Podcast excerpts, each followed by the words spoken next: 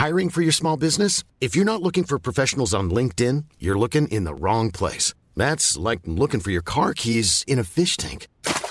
LinkedIn helps you hire professionals you can't find anywhere else, even those who aren't actively searching for a new job but might be open to the perfect role. In a given month, over 70% of LinkedIn users don't even visit other leading job sites. So start looking in the right place. With LinkedIn, you can hire professionals like a professional. Post your free job on linkedin.com slash people today.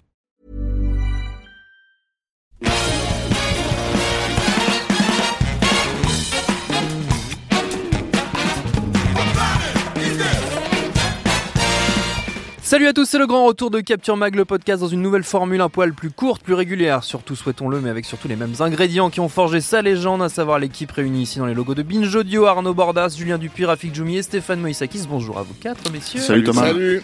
Dans cet épisode, bonjour Julien, dans cet épisode, nous allons tenter de faire rentrer la carrière à tiroir de Shane Black en deux heures de temps. C'est un défi, je ne vous le cache pas, mais on aime ça, les défis. Mais Stéphane, avant toute chose, tu souhaitais dire un mot, puisqu'il n'aura pas échappé aux fidèles auditeurs de Capture Mag, qu'il manque tout de même un élément clé, puisque David Ogia, que j'ai l'honneur de remplacer, a décidé de passer la main aux commandes de cette émission. Tu n'es pas David Ogier Je ne suis pas David Ogia, je suis Thomas Rozek. Ouais. Non, bah oui, euh, David euh, qui a fait euh, quand même euh, quasiment 4 ans avec nous, même Ouais. plus, hein, sur, sur Capture Mag. En fait, il avait plus le temps de, de, de gérer ça. Il a préféré aller voir Rafik pour faire Total Tracks. Exactement. Je, je Voilà. volé. Qu'on vous conseille. Pour moi. Voilà, et on, bah, on le remercie euh, surtout pour le temps de temps qu'il nous a consacré en fait pendant toutes ces années-là. Euh, ce podcast n'aurait pas existé sans lui euh, et sans Monsieur Smith aussi qui était à la technique à l'époque aussi.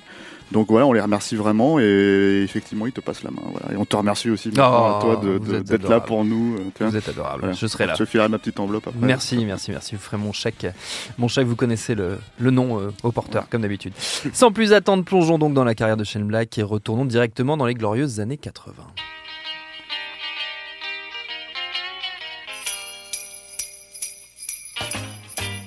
Jingle bell, jingle bell, jingle bell rock. 1987, le monde découvre le duo Martin Rings, euh, Roger Murtaugh, alias Mel Gibson et Danny Glover, dans un petit film baptisé en français L'arme fatale. C'est le premier script signé Shane Black, euh, porté à l'écran graphique.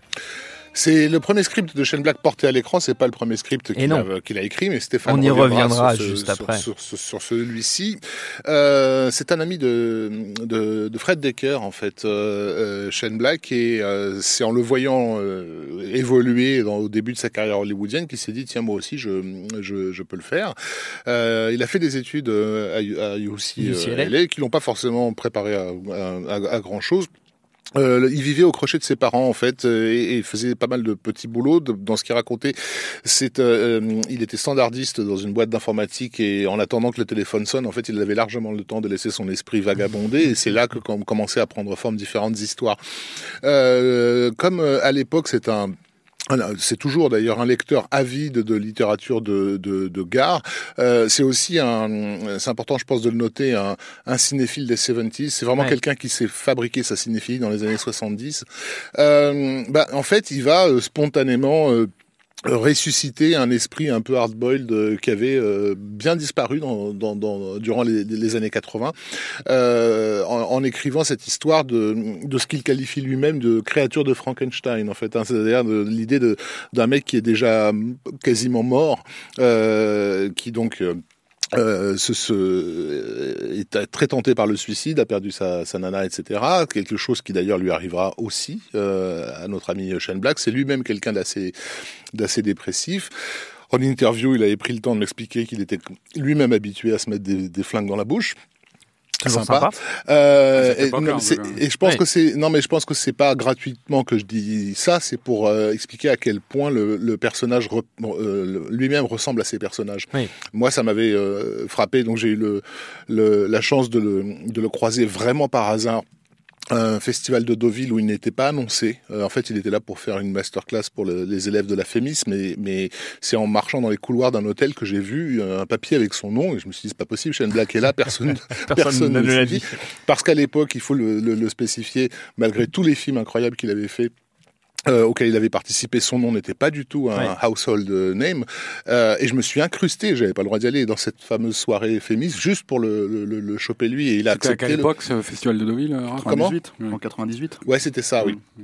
Et, et accepté qu'on se revoie le lendemain euh, pour euh, pour un entretien euh, fleuve.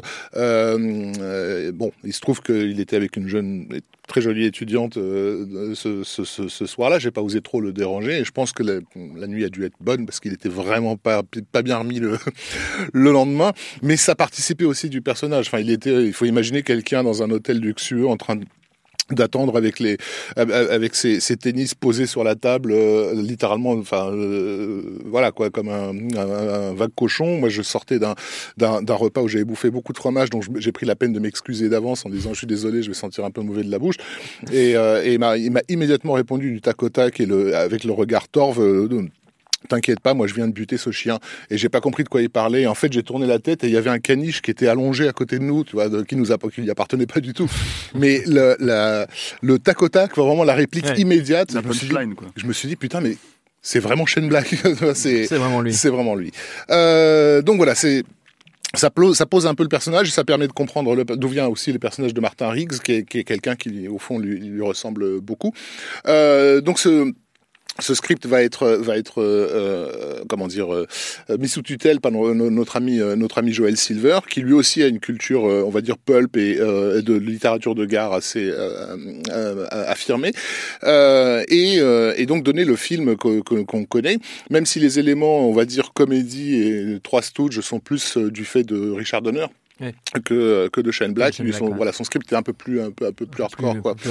Euh, c'est aussi quelqu'un qui, comme comme il a vraiment grandi dans les années 70, n'aime pas beaucoup euh, la structure des, des films hollywoodiens des années 80 avec euh, ces trois actes qui se terminent par un un méga euh, euh, comment dire euh, euh, une, grosse voilà un méga Ouais. climax etc lui, final, lui lui il préfère l'inspecteur Harry quoi il faut que ça se termine par un coup de feu C'est ce qu'il y avait dans, le, pre- dans la première version de l'arme fatale en fait. Il faisait carrément péter les Hollywood Hills euh, dans Mm. tous les coins et c'est justement ça a été ramené à parce qu'ils n'avaient pas le budget en fait. C'était Ouais. un petit budget à l'époque à l'arme fatale. hein, il faut, faut aussi le préciser quoi. C'était pas un carton attendu. Mel Gibson il avait juste fait vraiment Mad Max en fait ce- qu'il avait mis sur la map et du coup en fait voilà ils ont resserré beaucoup le, le, le film. C'est dans les suites en fait qu'ils ont Mm. vraiment tout fait péter et, et voilà quoi.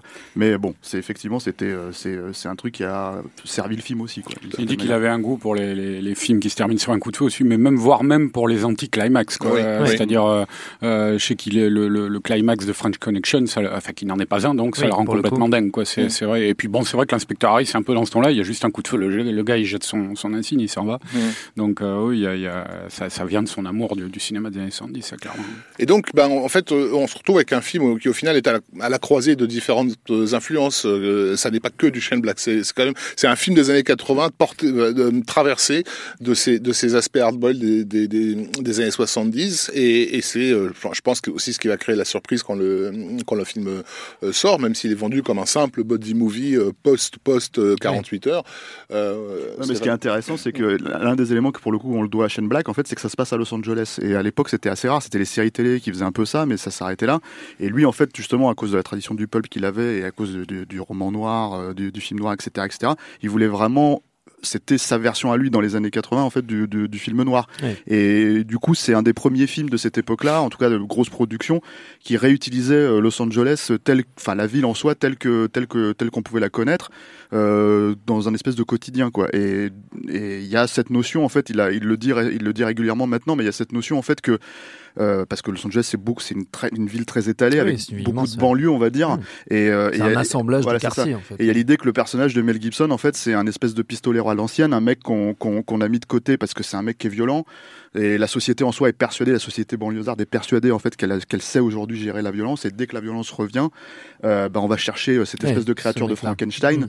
qui, euh, qui, comment dire, euh, qui va régler la chose par la violence, quoi. Et, euh, et c'était l'idée à la base du scénar. Et il voulait vraiment le mettre dans, dans ce contexte en fait euh, connu de tous, en fait, Mm. c'est-à-dire une ville, une ville urbaine, euh, moderne, Oui, puis, voilà. Outre ses origines à lui, Shane Black, et ce goût pour Los Angeles aussi, c'est euh, ce goût pour le, le, le film noir, mais faire, faire du noir euh, au lieu du, du hardboiled new-yorkais, tu vois. Ouais. c'est faire du noir euh, au soleil. Quoi. Il y a Mm. toujours ce goût des contrastes chez lui, des, des, des, des choses qui sont pas forcément évidentes tout de suite. Quoi. Donc, Bah, il lit de tout, hein. il lit pas, il lit pas que Chandler tout ça. Enfin, il lit, Mm. euh, il lit Elmore Leonard, il lit, beaucoup de truc-là, comics. voilà.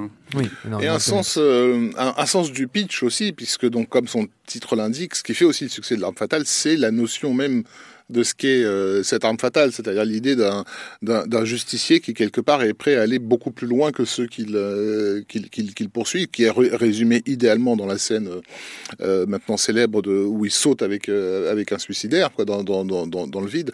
Mais ça, ça, voilà, c'est aussi sa façon de poser à travers son, son, son personnage un concept qui va charpenter le, le, une- le qui film, qui est attention, il, il, il est prêt, à, enfin, Ouais. quelqu'un est prêt à tout et c'est pas le bad guy. Ouais. Scène qui est à une mourir. relecture de- d'une scène de Dirty Il y a beaucoup de scènes en fait, il y a des scènes coupées dans, dans, dans, dans certains DVD Blu-ray qui étaient sortis où il y a beaucoup de scènes en fait où c'est un trompe la mort. Euh, Martin Higgs en fait il cherche à mourir depuis Oui. le, depuis euh, depuis le début et il y a notamment une scène qui, a, qui avait été coupée qui est une scène en fait avec un sniper euh, qui est caché dans une école et qui tire sur des gamins. Et en fait, ils envoient euh, Mel Gibson qui, euh, qui n'a pas peur de comment dire euh, de, c'est Mel une qui joue Martin ouais. Higgs, ouais, Ouais. de prendre une balle et en fait qui même se met littéralement dans la ligne de mire du mec et, et qui au dernier moment finit par le par, le- par le descendre euh, et, et il se rend compte qu'il a qu'il a qu'il a survécu quoi un Mm. jour de plus quoi. Mm. Et c'est vraiment toute l'idée, c'est l'histoire d'un d'un mec qui est en sursis et qui va plus ou moins prendre goût à la vie en fait en, en, en étant ami avec son partenaire, Ouais. en découvrant une nouvelle famille, etc., etc., etc. À l'époque, en cette fin des années 80, Shane Black, on découvre aussi son visage.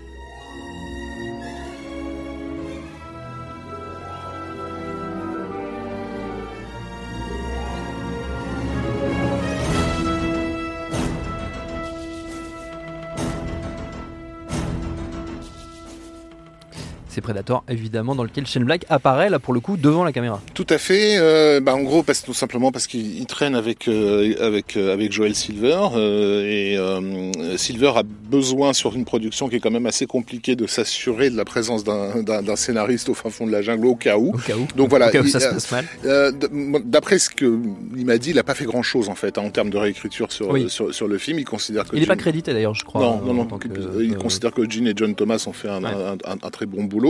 Euh, voilà, bon, bah, un Predator, démarquage. euh, euh, remarquable de, de Aventure en Birmanie de Raoul Walsh avec Harold Flynn que je recommande à tout le monde. euh, euh, mais bon, donc du coup, c'est sa façon à lui de rester un peu dans les, dans les bons papiers de, de Silver et puis de s'amuser tout simplement. On le remarquera aussi que donc dans le générique de fin, lorsqu'il lorsqu'il apparaît, il est en train de lire un comics. un comic book, c'est un gros, c'est un gros amateur de comic book. Le comic book n'a pas été choisi par hasard. Il s'agit de Sergent Rock qui est un projet que Joel Silver essaie de, de, de monter à l'époque avec euh, Schwarzenegger, et puis après plus tard il essaiera de le remonter avec euh, Bruce Willis. Là aussi, euh, il n'a pas, euh, il a pas eu l'air de vouloir dire qu'il avait fait grand chose sur Sergent Rock. On sait qu'il y a eu 50 000 versions qui ont été écrites, dont David Peoples et, et John Milius. Euh, mais donc voilà, il montre, il montre aussi tout simplement sa, sa, sa, sa tronche. C'est un- plutôt un bon acteur. Enfin, il s'en sort pas mal. ouais. Il, voulait être, il vou- il voulait être il acteur, il a, voulait il, a, être il a étudié le, à la base avant d'être euh, scénariste, il voulait être acteur et, et, et le, le- moi il y a une anecdote que j'aime beaucoup sur le plateau, c'est que alors ce qu'il a vraiment réécrit apparemment c'est ses, c'est ses C'est vannes, blague. Voilà, les blague. vannes qu'il fait à, Que lui à- fait, ouais. voilà dans le film, euh, qui marche pas d'ailleurs auprès de Non. comment il s'appelle euh, L'Indien. Euh, voilà, c'est ça. Et, et, euh, et, euh, et c'est vraiment, il a écrit ces deux trucs-là. Et le, le studio voulait qu'il retouche les trucs. Et lui, il a dit non, non, je suis là pour jouer. Moi, Ouais. je suis- c'était vraiment l'expérience qu'il voulait avoir. Et euh, parmi, euh, moi, j'ai une, une anecdote qui est assez marrante, qui racontait, euh, que Shane Black racontait dans un podcast pour Empire, à l'époque de Nice Guys, où il savait pas comment aborder Schwarzenegger. Il disait putain, qu'est-ce que je vais faire avec lui? C'est quand même le lead, c'est quand même Schwarzenegger. Comment, comment on va s'y prendre et tout? Puis un jour, ils étaient en train de tourner, ils étaient dans le même plan derrière des arbres. Et c'était- il était en train de se dire qu'est-ce que je vais faire pour avoir l'air cool auprès de lui, etc., etc. Et en fait, euh, t'as Schwarzenegger qui se retourne, qui le regarde et qui lâche une énorme caisse comme ça avant que ça tourne. Il commence à rigoler. et là, t'as t'as Shane Black qui se dit bon bah je pense que ça va aller, on va s'entendre. Voilà. Et Il est pas euh, inaccessible. Voilà, il n'est pas inaccessible. D'ailleurs, ils ont fait de- des films ensuite en- ensemble puisqu'il y a Last Action Hero. Tout à fait. Voilà. On y Mais, euh, reviendra. On y reviendra. Eh, Stéphane, tant que je te tiens, avant l'arme fatale, euh, Shane Black, il a également bossé sur un, bossé sur un script. On le disait tout à l'heure. euh, C'est euh, comment l'arme fatale, ça n'était pas du tout son premier script. Mm. Euh, Celui qui lui tenait vraiment à cœur, qui était son premier vrai gros projet, c'est Shadow Company. Shadow Company, qui est un, un film d'horreur, Ouais. euh, enfin dans la ligne badass de Ouais. ce qu'écrit. Horreur euh, qui se passe au Vietnam. Euh, qui se passait, qui, qui commence au Vietnam, mais qui après se passe Dans une petite ville euh, des États-Unis. Et en fait, c'est alors c'est euh, tout se recycle chez euh, chez chez Chez Black. C'est ça qui est vachement intéressant. Par exemple, le, le titre Shadow Company, c'est aussi dans l'arme fatale le nom de la compagnie des mercenaires en fait, Ouais. qui sont les méchants du film en fait. Donc voilà, il y a toujours des, des espèces de références. C'est- il a un peu un espèce d'univers à lui, pas pas tout à fait. C'est-à-dire que c'est pas les personnages se répondent pas forcément, mais mais mais enfin des, des- vraiment des marottes sur lesquelles il va revenir. On va le voir en fait au fur et à mesure de l'émission plein de trucs. Des fois, c'est juste un plan, des fois c'est juste Ouais. une idée en fait qui revient très régulièrement en fait dans son cinéma. Et, euh, et voilà, Shadow Company, c'est un film qu'il a écrit avec Fred Decker aussi en 84-85. Et en gros, c'est l'histoire de euh, six euh, soldats, mais des euh, comment dire, des meurtriers, enfin des, des, des, des sales, des sales types en fait, Genre des Black qui, Ops. voilà, ce c'est ça qui faisait, euh, qui faisait plein de méfaits, qui faisait plein de méfaits au Vietnam, qui meurent sur place en fait, et qui sont enterrés dans un temple pendant 15 ans. Et en fait, on les rapatrie euh, pour les pour les, euh, les enterrer comme euh, comme des héros de guerre euh, 15 ans Mhm. après euh, euh, aux États-Unis. On les ramène euh, dans leur bled euh, et en fait euh, là ils se réveillent puisqu'ils sont morts, mais en fait ils sont pas vraiment morts, c'est des Ouais. zombies quoi. Ils se réveillent et ils pensent que la guerre est toujours euh, En en, cours. cours. quoi. Et en gros, bah, ils sèment le, le- le bordel dans une dans une petite ville des États-Unis et en fait ils sont contrés par euh, par euh, enfin, un ancien du Vietnam aussi quoi, Ouais. euh, voilà, qui, qui était plus ou moins euh, dans, dans le groupe. Et en fait, euh, donc c'est alors c'est c'est ce qui est très intéressant avec ce scénar quand tu le lis, hein, il n'a jamais été produit. C'est un film qui devait se faire en 88, 89, euh, et ça devait être John Carpenter en fait qui devait réaliser, ce qui aurait été quand même une alliance Ah oui, complètement dingue quoi pas mal. pour le personnage principal, on parlait apparemment de Kurt Russell. Ce qui est assez étonnant en fait, c'est que Carpenter voulait le faire pour 17 millions de dollars et euh, apparemment le studio, alors, je sais pas si c'est un studio ou c'était des, des indépendants en fait. euh, lui proposait que 10, donc du coup le film ne s'est jamais fait. C'est le film qu'il aurait fait à la suite de Invasion Los Angeles à peu près, hein, pour situer un peu pour, Ouais. pour euh, dans la carrière de Carpenter. Et, euh, et c'est étonnant que ça se soit pas fait finalement parce que même Kurt Russell était quand même relativement bankable à l'époque. C'était pas non plus une méga star euh, euh, Oui, oui, mais euh, comme Mel Gibson pouvait l'être par exemple, voilà, mais pouvait ce genre, porter ce genre de film. Shane Black, on l'a pas, on l'a quand même pas, on l'a pas spécifié, mais bon, ça, ça va de soi. L'arme fatale, on le sait aujourd'hui, ça, ça avait été un carton énorme, hein, donc donc il y avait quand même moyen de faire quelque chose. Et, euh, et même à cette époque-là, en fait, on va en parler après. euh, il y avait aussi un autre film en production qui était euh, Monster Squad. Oui. Donc euh, donc il y avait quand même une façon de se dire que c'était un film qui aurait pu exister. Et d'ailleurs, Shane Black, euh, il y a 4-5 ans, a, a évoqué le fait qu'il aurait aimé, euh, enfin, il aimerait bien en fait en re- le ressortir, enfin, essayer de ressortir le script aujourd'hui, le dépoussiérer un petit peu et en faire quand même un- une prod. Donc, Je sais pas trouve si- que c'est un très bon script et qui est Ouais. toujours valide. Mmh. quoi. Voilà, et je sais pas si Il ça est sur internet le Ouais, il est script. sur internet, vous pouvez le lire. Euh, et euh, ça se livre très facilement en fait. Parce que c'est en- encore une fois, enfin l'écriture de Shane Black, ça c'est un truc euh, à préciser parce que c'est pas courant dans les scénarios. C'est que en fait Shane Black euh, aime bien interpeller le lecteur.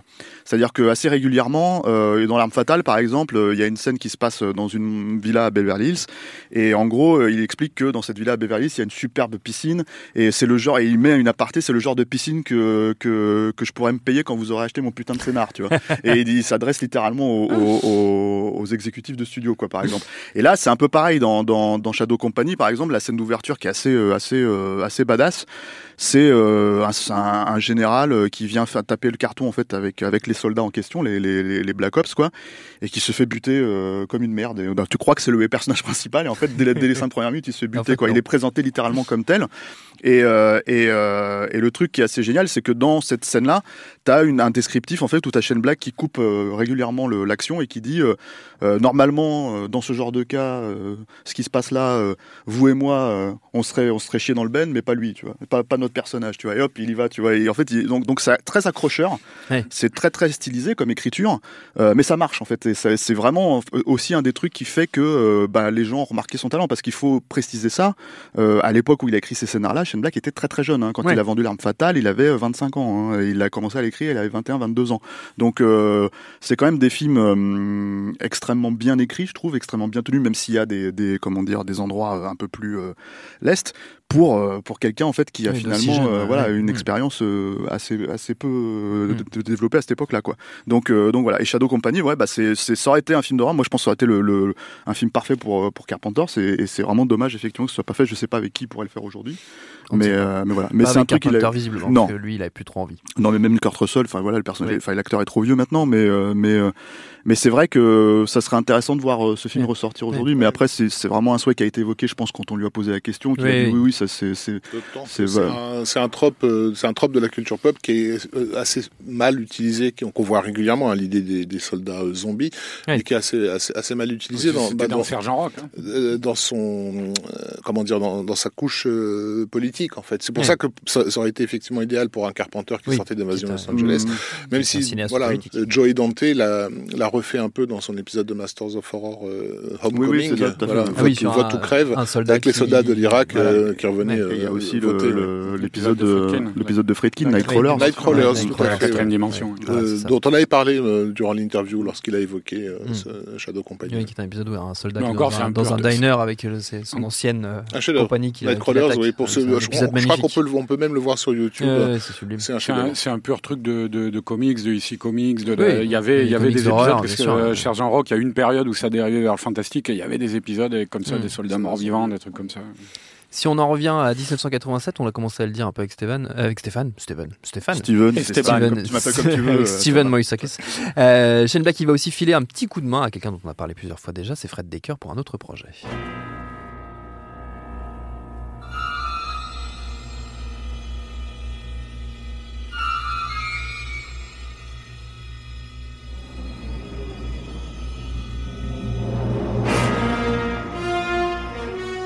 Ce projet, c'est évidemment Monster Squad. Là, je me tourne vers Julien Dupuis. Qu'est-ce qu'il apporte au film, Shane Black Bah en fait, c'est plus qu'un petit coup de main en fait. Ouais. Il coécrit, coécrit le, le film, même si euh, il y a une- quand même des différences assez radicales entre le, le scénario qu'il va co-signer avec Fred Decker et puis le film tel qu'on le verra euh, en salle. Ouais. Euh, pour deux raisons. La première raison, c'est qu'il y a des coupes budgétaires assez drastiques en fait qui sont effectuées. Notamment, il y avait un début, une ouverture et- qui reste relativement ample, on va dire, dans, dans le film terminé, mais qui était beaucoup plus délirante en fait avec avec Shane Black, avec Van Helsing qui arrivait. Il y avait des ballons dirigeables, etc. Bon, et quand on a vu le film, on voit bien que c'est pas c'est pas du tout comme ça. Il y a beaucoup ça. plus d'explosions. Oui. Parce que c'est vrai, euh, Shane Black euh, aime les choses beaucoup plus sèches, notamment dans la fin, mais je pense qu'il a eu quand même une tendance une volonté à aller vers, des, vers des, un spectacle absolument dantesque comme ça.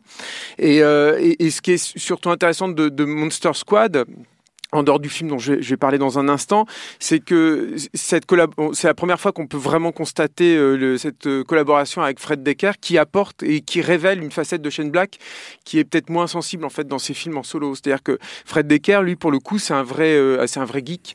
Euh, C'est quelqu'un qui a débuté sa carrière en, en, en, en co-signant un projet, une adaptation américaine de Godzilla que Steve Miner, je crois, devait réaliser, un Godzilla en 3D, au début des années 80. Son premier film, c'est Night of the Crypt, qui est un pur film euh, fantastique, euh, qui, mixe plusieurs mythologies en plus du, fantastique en, un seul, en un seul film. Et Monster Squad, c'est euh, une féerie banlieusarde comme on pouvait en voir beaucoup en fait dans les années 80.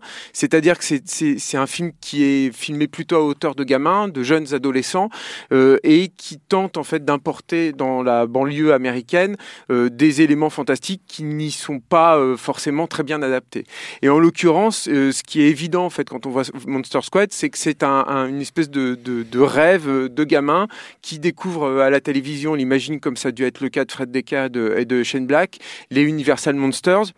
Et qui se dit, ah ben non, ce serait super si on faisait un film avec tous, Oui. euh, parce qu'ils sont tous là. Il y a la créature du lagon noir, euh, il, y a, euh, il y a Dracula, il y a Frankenstein, euh, il y a le loup-garou. Et la momie. Et euh, il y a la momie. Et euh, s'ils étaient tous là, tous réunis, et qu'ils étaient confrontés bah, à nous, en fait, qui sommes en train de regarder les films. Et, euh, et, et c'est ce qui c'est ce qui fonctionne en fait dans, dans Monster Squad avec une, une espèce de générosité, c'est-à-dire que même s'ils n'avaient pas eu, ils avaient pas acheté les droits donc euh, de tous ces monstres là, donc il fallait qu'au niveau du design, euh, ils ils les modifient un petit peu. Et d'ailleurs, les designs sont très réussis. C'était fait par Stone Stone Studio. Euh, Il y a euh, il y, a, il y a comme ça une vraie une vraie générosité avec aussi euh, une, une approche que, qui, qui allait être, je pense, beaucoup plus sensible chez Black plus tard, de l'enfance, en fait, d'un petit garçon, où il arrive, et c'est un de ses talents, et qui est un talent assez rare, en fait, à, à regarder, à travailler l'enfant sans aucune condescendance. Oui. C'est-à-dire que c'est, et j'allais dire, c'est des petits hommes, mais c'est c'est même un peu, c'est un peu déplacé parce que c'est c'est des, comment c'est des êtres à part entière. Ça peut être, ça peut sembler couillon, en fait, de dire ça, mais c'est finalement, c'est pas si souvent le cas Le que cas, ça en fait euh, au rare. cinéma et il n'hésite pas non plus à les confronter euh, aux joies et aux horreurs aussi des adultes Euh, et les joies par exemple dans Monster Squad c'est bah, de, de mater la voisine qui est, qui est super sexy et puis d'avoir des vrais émois sexuels vis-à-vis de ça ce qui par exemple n'était pas du tout présent ou très très peu dans les féeries banlieusardes de, de Spielberg qui a vraiment popularisé ce, ce sous-genre ce sous-genre américain le, le- le film est sympa. Fred Decker est un, un gars pour qui moi j'ai forcément beaucoup de sympathie parce que c'est un geek, euh, il aime les monstres, tout ça. Euh, après, c'est- jamais quelqu'un qui a réussi à non plus à transcender euh, Ouais. euh, ses, ses- ses projets. Il les a même parfois vraiment plombés. C'était le cas dans, dans Robocop 3 notamment, qu'il avait, qu'il avait co-signé. Mais c'est un gars qui aime ça et qui prend énormément de plaisir à, à filmer en fait tout ça et à réunir tous ces monstres. Et je pense que c'est sensible en fait dans, dans Monster Squad.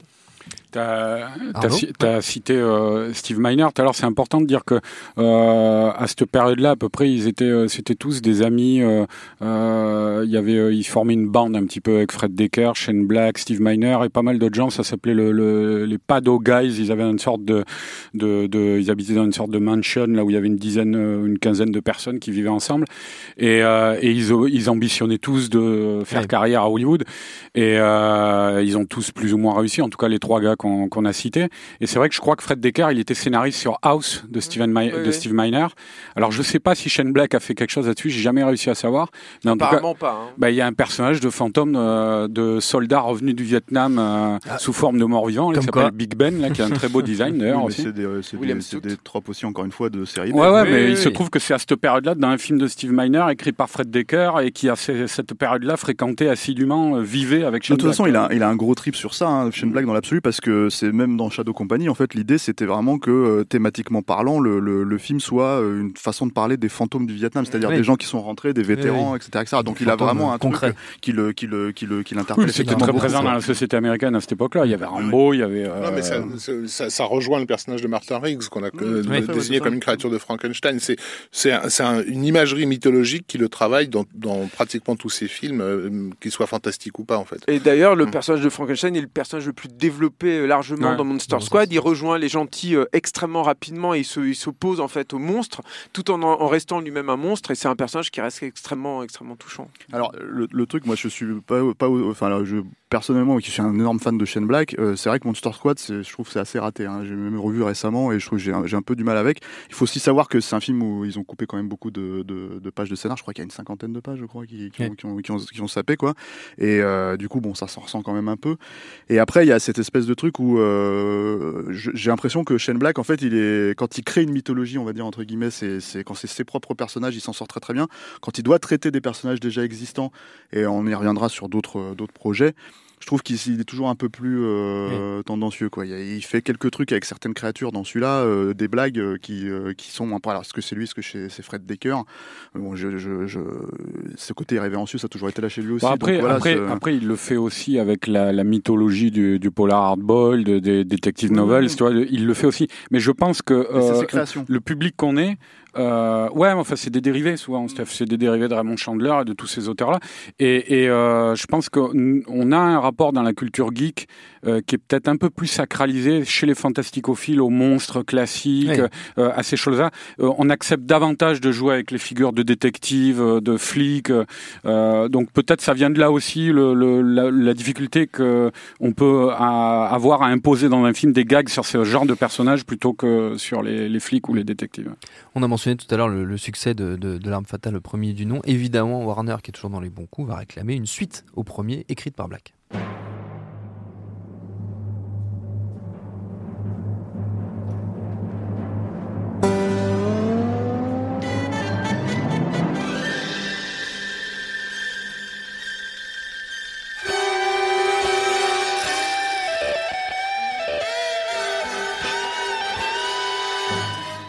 Commence en fait le, le- ça c'est vraiment le début du film hein, Ouais. c'est vraiment le début de l'arme fatale 2 et, et bon pour ceux qui ont vu l'arme fatale qui ont peut-être pas vu l'arme fatale 2 bon je pense que ceux qui nous écoutent l'ont vu mais euh, quand à l'époque j'imagine quand tu découvres l'arme fatale 2 que ça commence avec la musique des Looney Tunes tu Ouais. dis mais Qu'est-ce que c'est que ce Ouais, truc? Qu'est-ce qui se passe? En fait, le mec, il se foutait un flingue dans la bouche euh, il y a deux ans, et maintenant, en fait, ils sont en train de Ouais. faire les couillons sur sur une autoroute.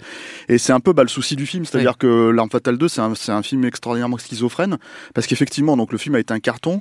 Shane Black euh, avait conçu le film comme euh, un seul film en Oui, fait l'arme fatale il n'avait pas de- d'idée de de, suite de- potentielle, de poursuivre voilà et quand on lui a proposé de faire cette suite euh, et qu'il a écrit une première version Mm. avec euh, Warren Murphy je crois euh, eh bien euh, en fait il a dit ok il faut que je trouve un moyen de faire en sorte que cette suite soit les événements de cette suite soient plus importants que les événements du Ouais. précédent film, Ouais. parce que c'est l'idée, quel intérêt de faire une suite? Et en fait, il est parti dans une, euh, dans une, euh, dans l'écriture d'un film très très noir. Mm. Son scénario ne s'appelait pas la Lethal Weapon Non, 2, il c'était s'appelait pas L'Arme Play Fatale 2, il Play s'appelait. Play Dirty, quoi. Mm. Et, euh, et, euh, et c'était en fait un, un- son idée, c'était de dire bon, le personnage de Mel Gibson, le personnage de Martin Riggs, est un personnage en sursis. Euh, dans cette suite, euh, pour que pour que ce personnage ait une vraie valeur et en fait c'est la seule issue possible, il faut qu'il meure. Ouais. Et bon, évidemment, euh, l'idée c'est que et Mel Gibson a toujours plus ou moins joué d'ailleurs dans sa carrière autour de cette, cette notion de- d'avoir un personnage comme ça, d'action héros Ouais. pur et dur, mais qui qui va finir par mourir à l'écran de manière assez sacrificielle. Mel Gibson était assez partant. euh, Warner a fait non tout de suite. Non. Euh, et Richard Donner aussi. bah, C'est-à-dire qu'en fait, Richard Donner dit qu'il aimait beaucoup le scénario, Ouais. euh, mais en gros, il voulait faire, voulait tirer un peu plus vers la comédie. Alors, euh, personne, enfin moi en tout cas, je n'ai pas trouvé le scénar euh, original sur le net. C'est très très difficile euh, de, de, de le trouver. Shane Black, là encore, chez lui, il, en a reparlé récemment. Il avait dit qu'il l'avait relu et qu'il était assez content et assez fier de ce qu'il avait fait. C'est même, il considère que c'est un, de- un de ses meilleurs travaux. Et, et donc en fait tout ça c'est beaucoup de spéculation. Hein. Euh, Je vais partir. Il y a notamment, enfin, on sait par exemple, on sait que le personnage de Mel Gibson meurt. On ne sait pas exactement comment il meurt, mais apparemment ça avait été décrit d'une certaine manière où c'était c'était censé être très choquant en fait pour euh, pour le spectateur. J'imagine un peu à la à la. Alors, je vais spoiler le film pour ceux qui l'ont pas vu, donc euh, donc je préviens quoi. Euh, vous pouvez vous appeler de 10 secondes. J'imagine un peu à la police fédérale Los Angeles Ouais. en fait, comme la fin de Police fédérale Los Ouais. Angeles. Un truc vraiment euh, choquant, mais en même temps euh, en même temps euh, très prenant quoi. Et, euh, et voilà. Et le problème, en fait, c'est que quand tu regardes le film en question, et ben, c'est un film qui est complètement schizo parce que donc il démarre sur une espèce de musique à Looney Tunes. Il y a, comment dire, plein de gags entre entre Mel Gibson et, et Danny Glover. Mel Gibson qui se fout de la gueule de Danny Glover, tous les flics qui se foutent de la gueule de Danny Glover, etc., etc. Et puis à un moment donné, le film vrille complètement. Euh, les méchants qui sont des, euh, des, des Sud-Africains à l'époque, il y avait, euh, il y avait, comment dire.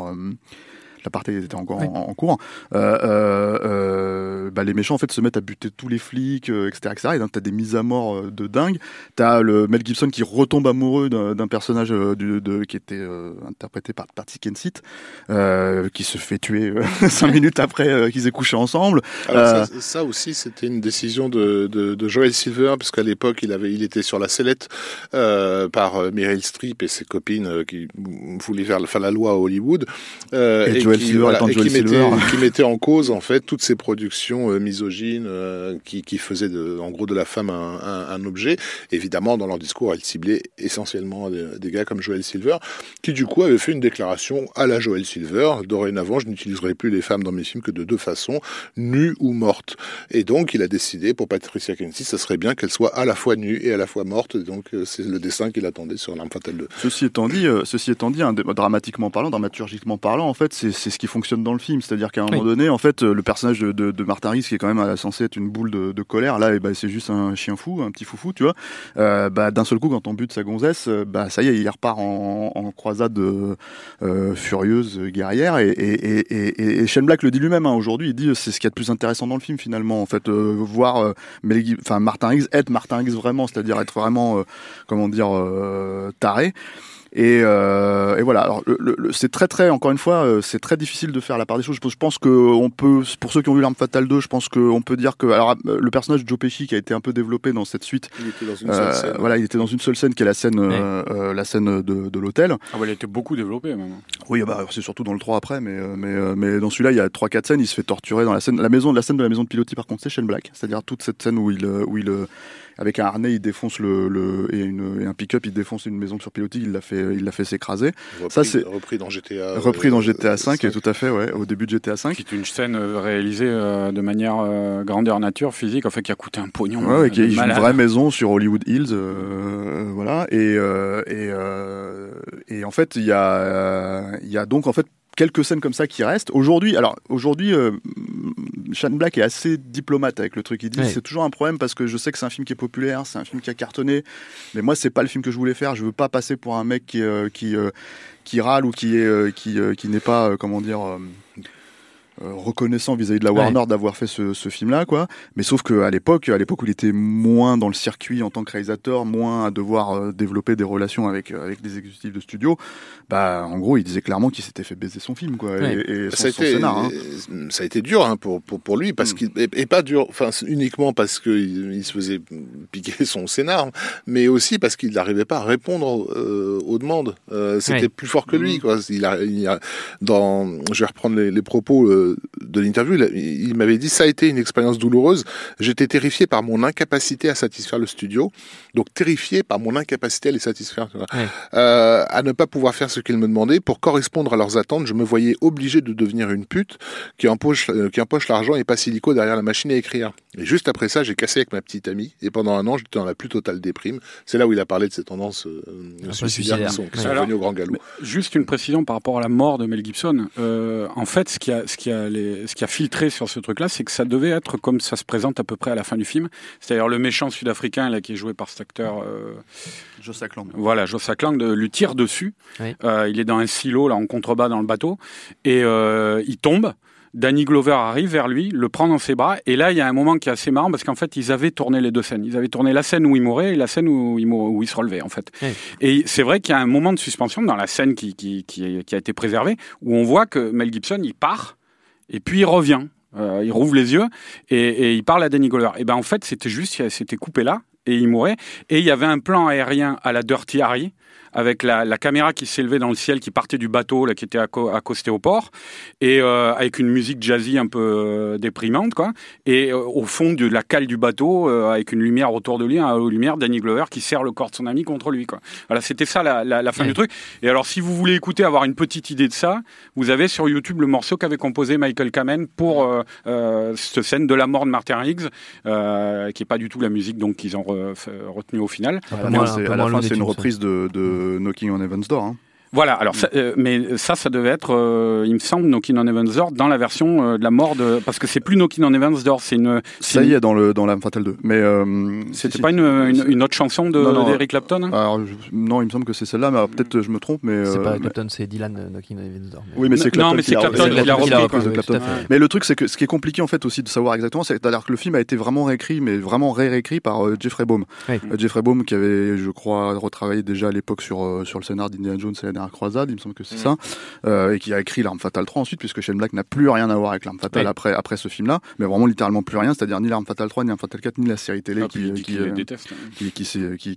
est récente là et, euh, et c'est difficile de savoir tout ça parce qu'en fait le truc c'est que par exemple en fait le, le coup de Patsy Kensit euh, qui, qui meurt en fait il y a une autre fin alternative qui est sur les DVD de, de, d'il y a une dizaine d'années où tu la vois qu'elle survit avec le chien avec tout et ils sont et en fait ils partent faire un pique-nique ou je sais pas quoi à la fin Ouais. du film quoi donc euh, donc c'est dit, la, la mort de Patsy Kensit, elle est, euh, enfin, la manière dont Mel Gibson la découvre, c'est du pur Shane Black, parce que c'est la même manière dont euh, Gina Davis, dans Au revoir à jamais, découvre euh, Brian Cox Tout mort. à fait, mais de toute façon, la même. en fait, c'est déjà, enfin, c'est quand même donc le, le troisième film de Shane Black qui sort en, en salle à cette époque-là, et en fait, tu commences déjà en fait à voir des choses qui sont mises en place là-dedans qu'on va retrouver beaucoup plus tard. A, on en parlait en antenne tout à l'heure en- ensemble, Arnaud. Il y a euh, le plan de, la scène, la scène de l'hôtel avec Joe Pesci. T'as Mel Gibson et le, le- le- un tueur qui vient tuer Joe Pesci qui passe sur les deux par la fenêtre et qui tombe dans la piscine en fait d'un hôtel de, de Mm. Beverly Hills. Et en fait, t'as littéralement ce plan-là dans Nice Guys Dans en Nice fait, Guys, euh, ouais. et le- Ouais. la, la même scène. Donc euh, c'est quelqu'un qui va réutiliser encore une fois beaucoup de figures Ouais. en fait euh, de style qu'il va réincarner au fur et à mesure dans ses scénarios euh, de manière euh, de manière complètement différente et euh, tout simplement parce que c'est quelqu'un il faut faut aussi lui accorder ça c'est-à-dire qu'on parle d'un d'un grand scénariste du cinéma d'action euh, qu'on payait parce que c'est c'est là aussi il va devenir vraiment une superstar du, Ouais. du genre qu'on payait des, euh, des, euh, des, des fortunes en fait pour écrire des scènes d'action voire réécrire en fait euh, des, Réécrire des, un scénario, des ouais. certains films Mhm. et euh, comme la Station Hero et en fait le truc c'est que c'est un créateur de personnages pur Mm. et dur c'est-à-dire qu'en fait la raison pour laquelle ces films sont euh, enfin utilisent les mêmes figures de style mais euh, ne se ressemblent pas forcément euh, bah c'est euh, comment dire euh, euh, une comment dire c'est une, une écriture de personnage une façon de les développer de les faire Mm. évoluer dans dans d'autres sens Euh, l'un des trucs euh, aussi euh, l'une des figures de style en fait récurrente qui est à la fois dans euh, dans l'arme fatale dans Shadow Company et plus tard dans d'autres films, c'est qu'en fait, il, il décide de placer ses films euh, euh, à l'époque de Noël. Ouais. Et il explique ça assez, calme, assez clairement. En fait, il dit en gros, euh, c'est une période un peu étrange parce que c'est à la fois une période de joie et en même temps une période où on doit tous se précipiter pour faire Mm. nos trucs parce qu'on est extrêmement occupé. Et du coup, en fait, c'est dans ce genre de cas-là où euh, les personnages commencent à créer, enfin, fonctionner d'une manière un peu différente que le reste de l'année. D'autant plus bizarre à Los Angeles où, où il n'y a pas de où Noël. le décor ne, voilà, correspond pas du tout voilà, à a pas de, no- il y a pas de l'esprit, neige, il y a pas de voilà. Et euh, et, euh, et donc c'est un truc qu'il qu'il va réutiliser régulièrement jusqu'à encore jusqu'à Iron Man 3 Ok. euh, et euh, et comme quelqu'un lui a fait remarquer, il a décidé d'arrêter de le faire. Ah. Euh, voilà. Mais euh, Puis c'est une période très cinématographique qui fait partie de, un certain nombre Ouais, d'énormes classiques. et comme Tarantino, il, a, il cite littéralement sa source et en fait ça vient des Trois Jours du Condor de, de, Voilà. de Sidney Pollack. En fait c'était un des trucs qu'il avait remarqué dans les Trois Jours du Condor. Il s'était dit ah c'est euh, c'est une super idée, hop il l'a piqué et il l'a- mis dans tous ses films quoi. Euh, L'arme fatale 2 énorme carton. Oui, tout à fait. Euh, en salle. Euh, de- il a doublé les chiffres du premier, c'est-à-dire que les mecs savaient que qu'ils allaient, euh, enfin ils avaient un carton parce que le film euh, L'âme fatale avait bien marché en salle vraiment, mais surtout en vidéo il a cartonné sur cartonné, donc ils ont lancé la suite très très rapidement. Et c'est pour ça que c'est un film qui est, bah oui, une créature de Frankenstein en elle-même aussi, quoi. C'est-à-dire vraiment euh, le ton est, va dans tous les sens. Un coup c'est du Looney Tunes, un coup c'est du polar noir euh, très dur.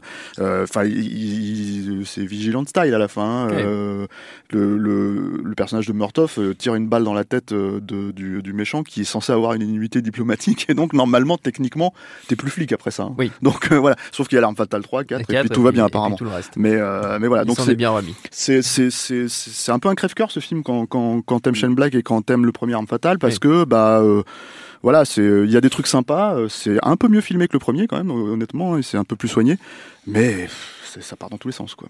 On va rester dans l'univers de l'arme fatale justement, puisque c'est de, de ses travaux sur ces films que Black va tirer un scénario qui lui va nous arriver un peu plus intact jusqu'à nous.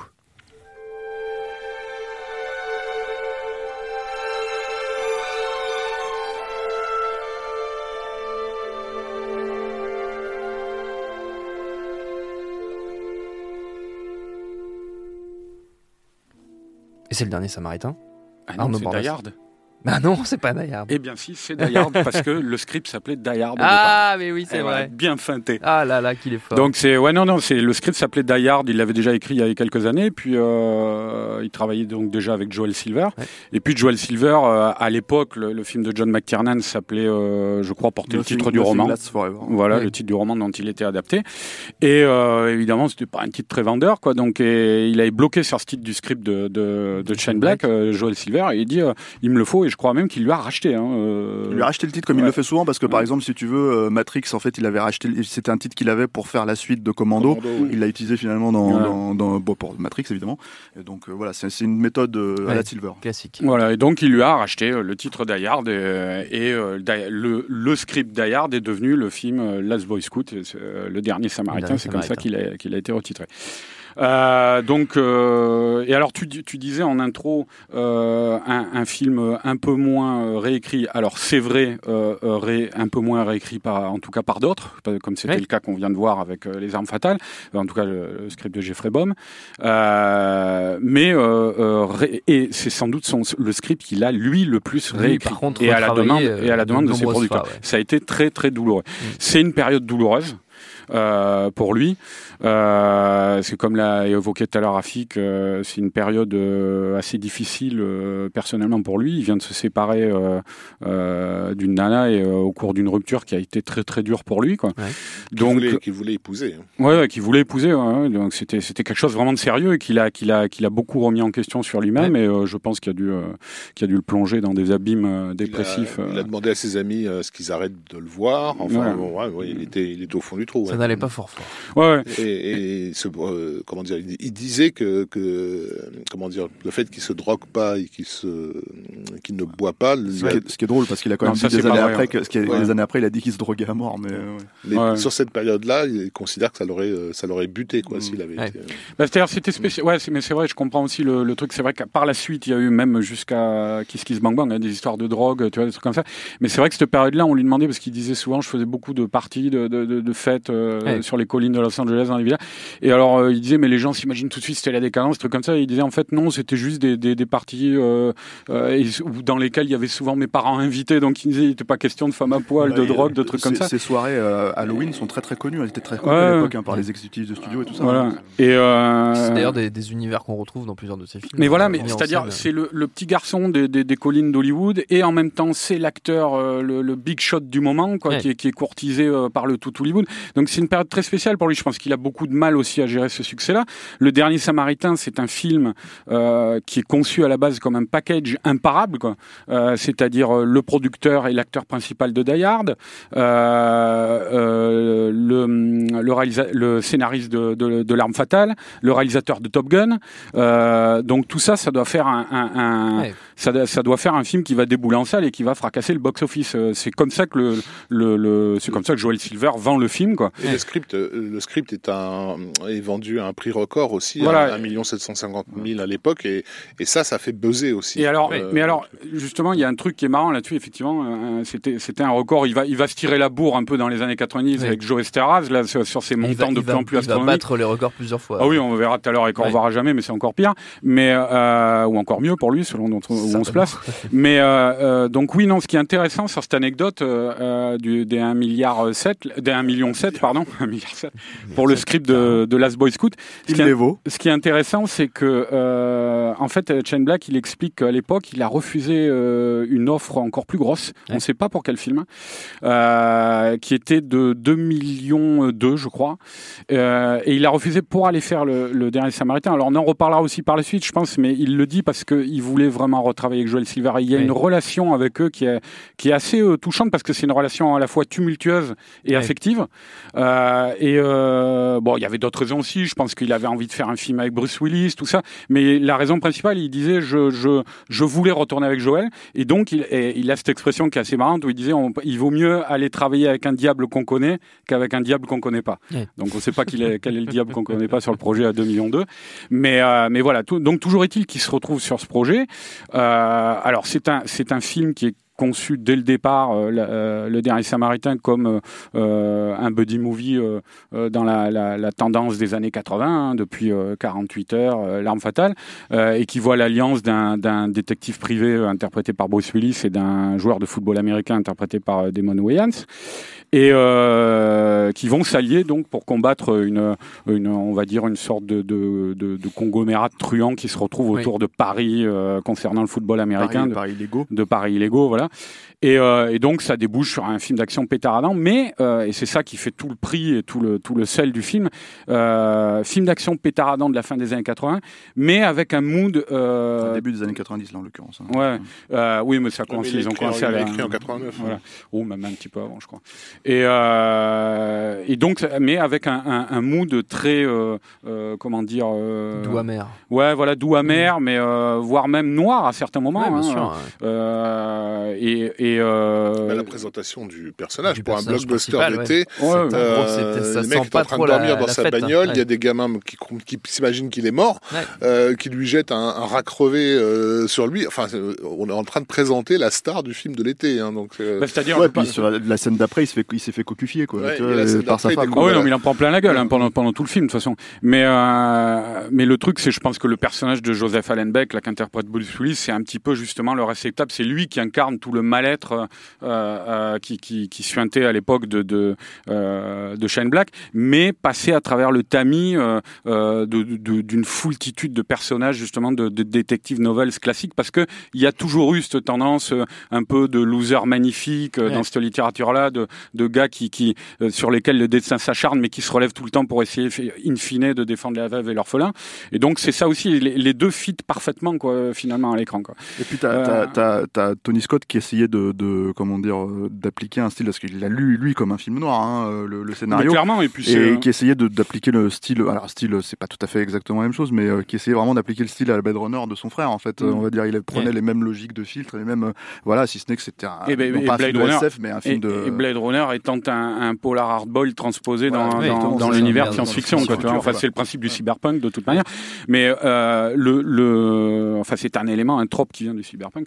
Mais euh, c'est vrai que Tony Scott aussi, euh, et puis en général, de toute manière, le film, euh, je trouve, euh, reflète bien. Euh, euh, la marque de Shane Black, même dans les détails de décor, comme ça, la bibliothèque de Joseph Allenbeck, on, a, on aperçoit euh, très vite, hein, il insiste pas dessus, mais on aperçoit des vieux pulp euh, tout pourris euh, qui traînent, Ouais. euh, des trucs de, de pareil, de romans de détective, tout ça, de romans de gare. Euh, donc voilà. Alors le truc, c'est que euh, je disais au tout début, c'est un, un projet que Shane Black euh, euh, qualifie comme celui qu'il a euh, dû sans doute le plus réécrire, parce qu'effectivement à la base il y a un script euh, euh, qui était euh, déjà beaucoup plus noir. Euh, mais voire très noir et avec des idées euh, des fois très barrées quoi.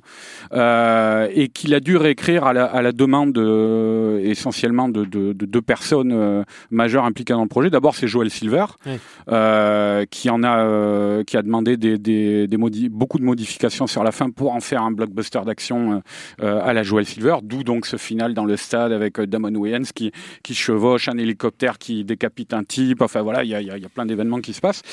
Et, euh, et d'autre part, l'autre euh, personne, c'est Bruce Willis. Parce qu'en fait, euh, euh, on va dire que les, les deux grandes choses qui changeaient dans le, le script original, c'était d'une part le final, donc je viens de le dire, qui était bien différent et qui, qui était une sorte de succès d'année dans trois lieux différents, avec d'une part une poursuite en bateau dans le, les, les, les eaux brumeuses de, le, de la baie de Los Angeles. Après, dans le, la, comment le, le cabinet, là, enfin le, bureau de, de Joseph Allenbeck, et puis à la fin dans un studio de cinéma de snuff movie. Euh, voilà, donc ça, ça fait partie des éléments un peu barrés du film. Euh, et finalement, ils ont retranscrit tout ça dans le stade. Et euh, le personnage qui était au centre de ce final et qui, qui ça courait à travers tout le film, c'était la femme de Joseph Allenbeck qui était menacée. Et, et Allenbeck lui courait après pour la récupérer justement et buter les méchants au passage. Bon. Et euh, le problème qu'a eu Willis avec ça, c'est qu'il a dit à Shane Black et à Joel Silver, il a dit je, euh, je viens de faire ça dans mon, dans mon précédent succès, dans Die Hard, quoi. Ouais. C'est-à-dire sauver ma femme et affronter les méchants pour pouvoir sauver ma femme, tout ça. Je peux pas refaire la même chose. Ouais. Et qui était un argument valide en soi. hein, euh, si, on, si tant est qu'on veuille faire un blockbuster qui, qui renouvelle un peu le- la formule, quoi. peu du truc, ouais. Donc, euh, euh, du coup, Shane Black est allé re- revoir sa copie et euh, il, a, il a supprimé beaucoup de choses. Dans les choses qu'il a supprimées, euh, euh, et je parlais d'éléments un peu, un peu déviants, notamment en fait le, le vrai méchant du film était. Alors, euh, je, je pense que les auditeurs qui ont vu le film se souviennent du sénateur euh, Baynard, là, qui est l'un des méchants du film, euh, qui est, qui est euh, un homme politique corrompu. Euh, C'est vraiment un très second rôle dans le le voilà, qui était un second rôle qui, qui avait à voir avec le passé de Joseph Allenbeck et puis qui revenait un petit Voilà. peu à la fin. Et euh, en fait, dans le dans le premier script de Shane Black, euh, c'était son fils, le, le vrai méchant, le méchant caché, comme on dit, qui apparaissait plutôt à la fin et qui était une une sorte de de, de fils à papa, mais euh, euh, euh, mentalement euh, perturbé, Dérangé, ouais. euh, Pédophile. à, à moitié défiguré et pédophile.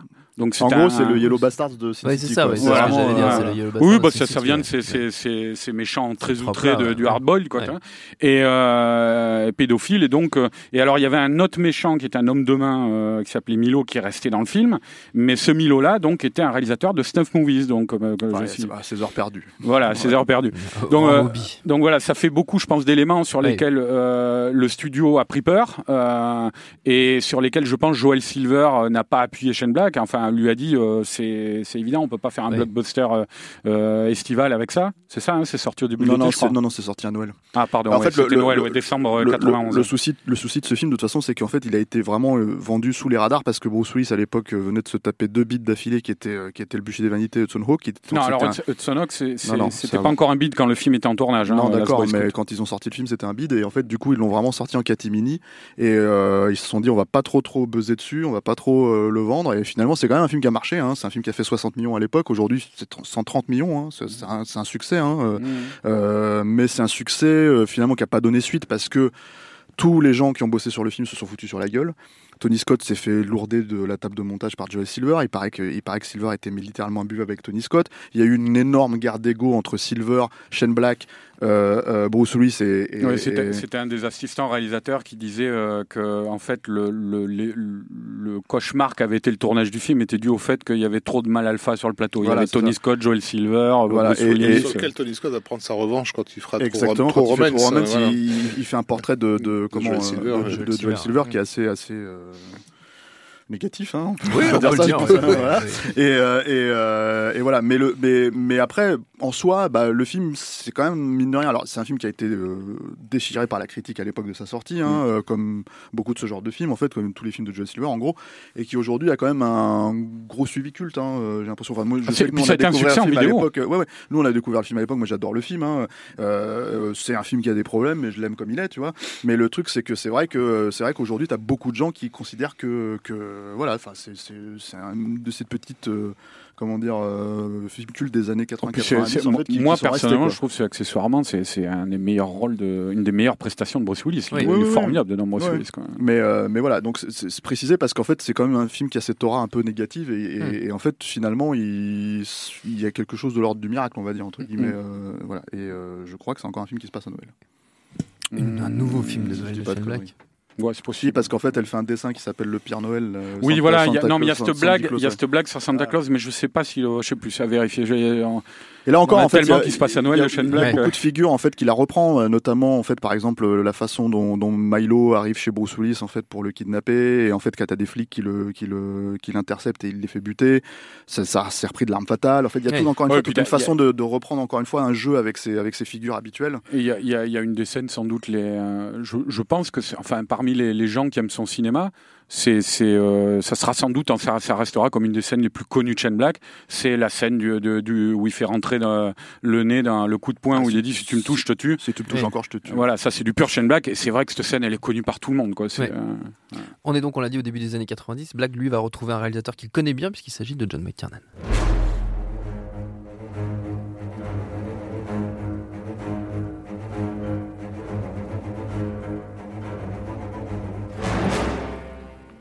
Rafik, euh, Shane Black va avoir un boulot de réécriture essentiellement sur ce script. De façon assez ironique en fait, oui, euh, sur euh, sur donc ce film et Last Action Hero, euh, qui qui a été écrit par deux très jeunes scénaristes à l'époque, qui sont Zach Penn et, et Adam Leaf, Adam Leff, pardon. La Columbia se jette sur sur ce projet, alors que la plupart des, des, des exécutifs considèrent que le script est pas très bon. Oui. Mais c'est le, le c'est le c'est le pitch, enfin c'est le concept qui le- qui, les, qui les séduit, cette idée d'un gamin qui se retrouve donc auprès de sa star préférée. Euh, ils ont réussi à, intér- à intéresser, euh, à intéresser Arnold Schwarzenegger, qui à l'époque est au sommet de- du, du sommet, et ça va déclencher ce qui est probablement la production la plus excessive euh, de toutes les années euh, 90, c'est-à-dire à aucun moment personne dans le studio n'imagine que ça peut, ça puisse être autre chose que le Star Wars de, de, de, de la fin du siècle. C'est le film qui va absolument tout défoncer. Mais donc ce script euh, d'origine n'est pas euh, ne, ne, ne tient pas vraiment de, debout. Euh, Très, très court, en fait, Voilà, ça, très très court, tout à fait. Que eux-mêmes, les scénaristes disaient qu'ils avaient qu'ils avaient fait pour parodier Shane Black, et c'est évidemment à Shane Black qu'on va demander de venir faire faire, faire la réécriture. Euh, donc c'est assez, euh, c'est assez, euh, assez, on va dire assez drôle. Euh, il, il va pas le réécrire tout, tout seul. Il va, il va bosser avec David Arnott de, dessus. Et, donc il va garder la base. Il va pratiquement changer tout, tout, tout, tout, tout le reste. Nourrir bien sûr tout l'humour euh, euh, assez, assez particulier euh, euh, de de, de tout, notamment toute la, toute la partie où le gamin découvre le monde et, et, et se met à commenter en fait euh, ce, ce, ce qui pour lui est un, euh, est un, est un film d'action, les punchlines en pagaille qui sont, qui sont balancées, enfin il y, a- une punchline pratiquement tous les, euh, à chaque page de, de, de, de, de script.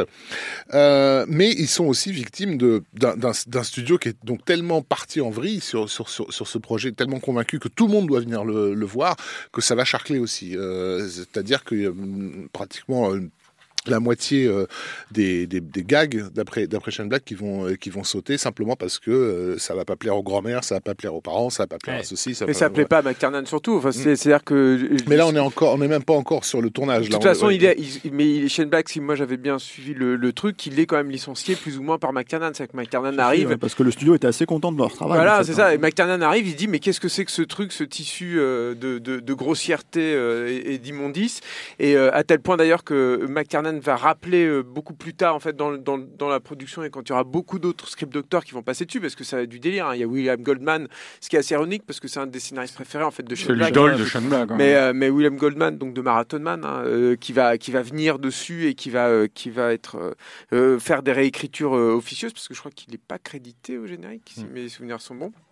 Apparemment, je, je me demande aussi s'il n'y a pas Carrie Fisher qui avait travaillé Si, dessus. si, il y a Carrie Fisher. Il y a Larry qui Ferguson était, qui était une très grosse script doctor Script. Doctor à hein. l'époque, ouais, il y a Larry Ferguson, etc. Et plus tard, ils vont refaire encore appel à, appel à qui avait une idée, je te laisse la parole après, juste.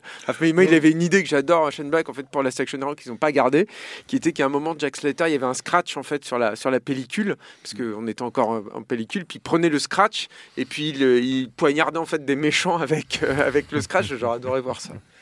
Il y a, il y a- il y a eu, euh, il y a eu un- a priori euh, six interventions euh, majeures et différentes Ouais. sur, euh, sur, sur, Sur euh, sur ce scénario.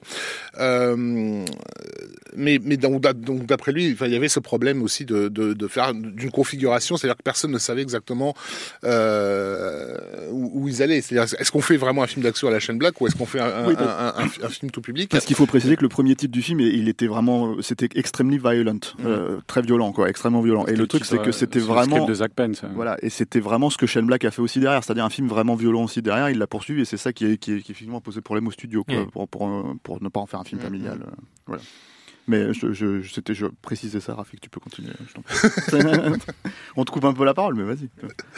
Et donc, euh, effectivement, euh, McTiernan va, va, amener, euh, va amener beaucoup de choses, notamment sur, sur la partie euh, retour, euh, retour au, au, au- au réel. Mm. Euh, même s'il y avait déjà eu dans le script de, de, de, de Black une séquence qui lui aimait bien, mais qui lui posait un problème, qui était celle où, euh, dans la fiction, euh, le personnage de Slater se plaint de sa vie de merde, en fait, où il est Ouais. de, chez lui, dans son petit appart avec son armoire, où il y a euh, ses vêtements multipliés. Bon, bref, parce que ça créait un troisième niveau de, ré- de, de, de réalité, donc ça pose un problème. C'est assez curieux que du coup que la scène soit quand même, euh, soit quand même euh, restée. Euh, Elle a été beaucoup coupée, hein, je crois, non? mais il va, il va, il va, il va en tout cas, euh, se, se- au bout d'un moment, à, force de réécriture, se, se confronter avec, euh, avec sa, sa hiérarchie, parce que il n'arrête pas d'entendre parler de pognon, de pognon, de pognon. Lui il est encore en train de d'écrire un scénario, et, et a priori, il est le premier à, à leur dire. Euh, vous allez vous planter. Enfin, Ouais. en gros, lors d'une crise, il, il pète un plomb et, euh, et, leur, et leur dit vous, savez- vous savez même pas quel film vous êtes en train de faire. Vous Ouais. avez- voilà, vous, savez, allez, vous allez à la catastrophe. quoi. Ouais. Évidemment, tout le monde va lui rire au nez, quoi, parce que c'est un minimum de 200 millions de dollars euh, en deux semaines quoi, que, le film va, que, que, que le film va faire. Mais c'est voilà, c'est intéressant déjà que Dans leur, dans leur esprit, parce que c'est pas ce qui s'est passé. non, non, bien sûr, mais euh, dans- donc c'est int- c'est intéressant que qu'il soit déjà devenu entre guillemets sa propre légende. Enfin, le fait que que, que ce film soit fait presque en, en, en Ouais, référence en, à son en propre réaction à son un travail. style, voilà. ouais. euh, sans parler du fait que la production va aller rechercher Michael Kamen aussi pour faire le, le- le score du film, donc pour le ramener encore plus vers, vers, vers l'arme fatale.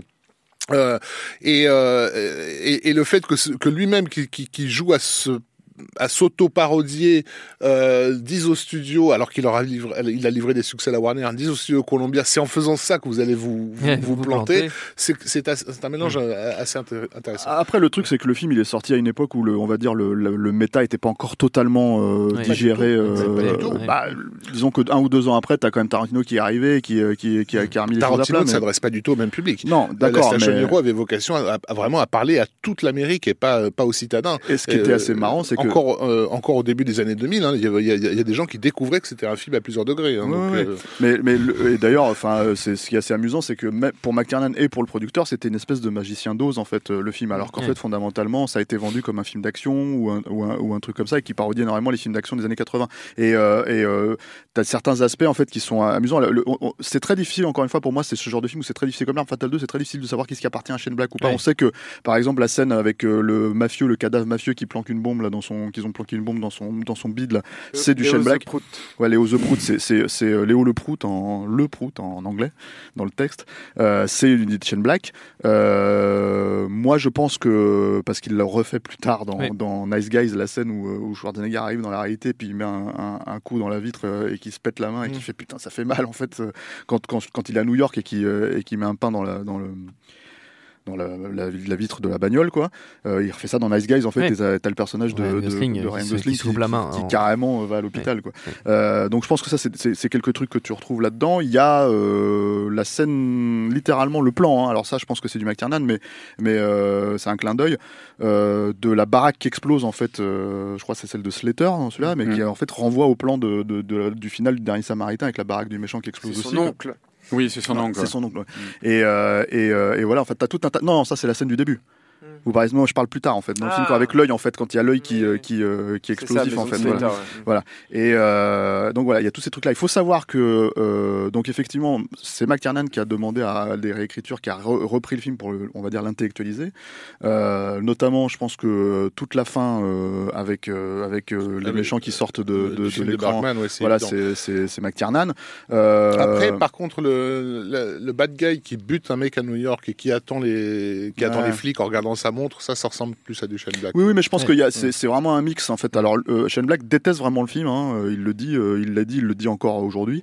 Euh, il a aussi eu beaucoup de problèmes avec McTiernan euh, aussi sur le plateau. Ouais. C'est-à-dire que même s'il n'était plus sur le plateau, il a été invité à venir voir Arnold.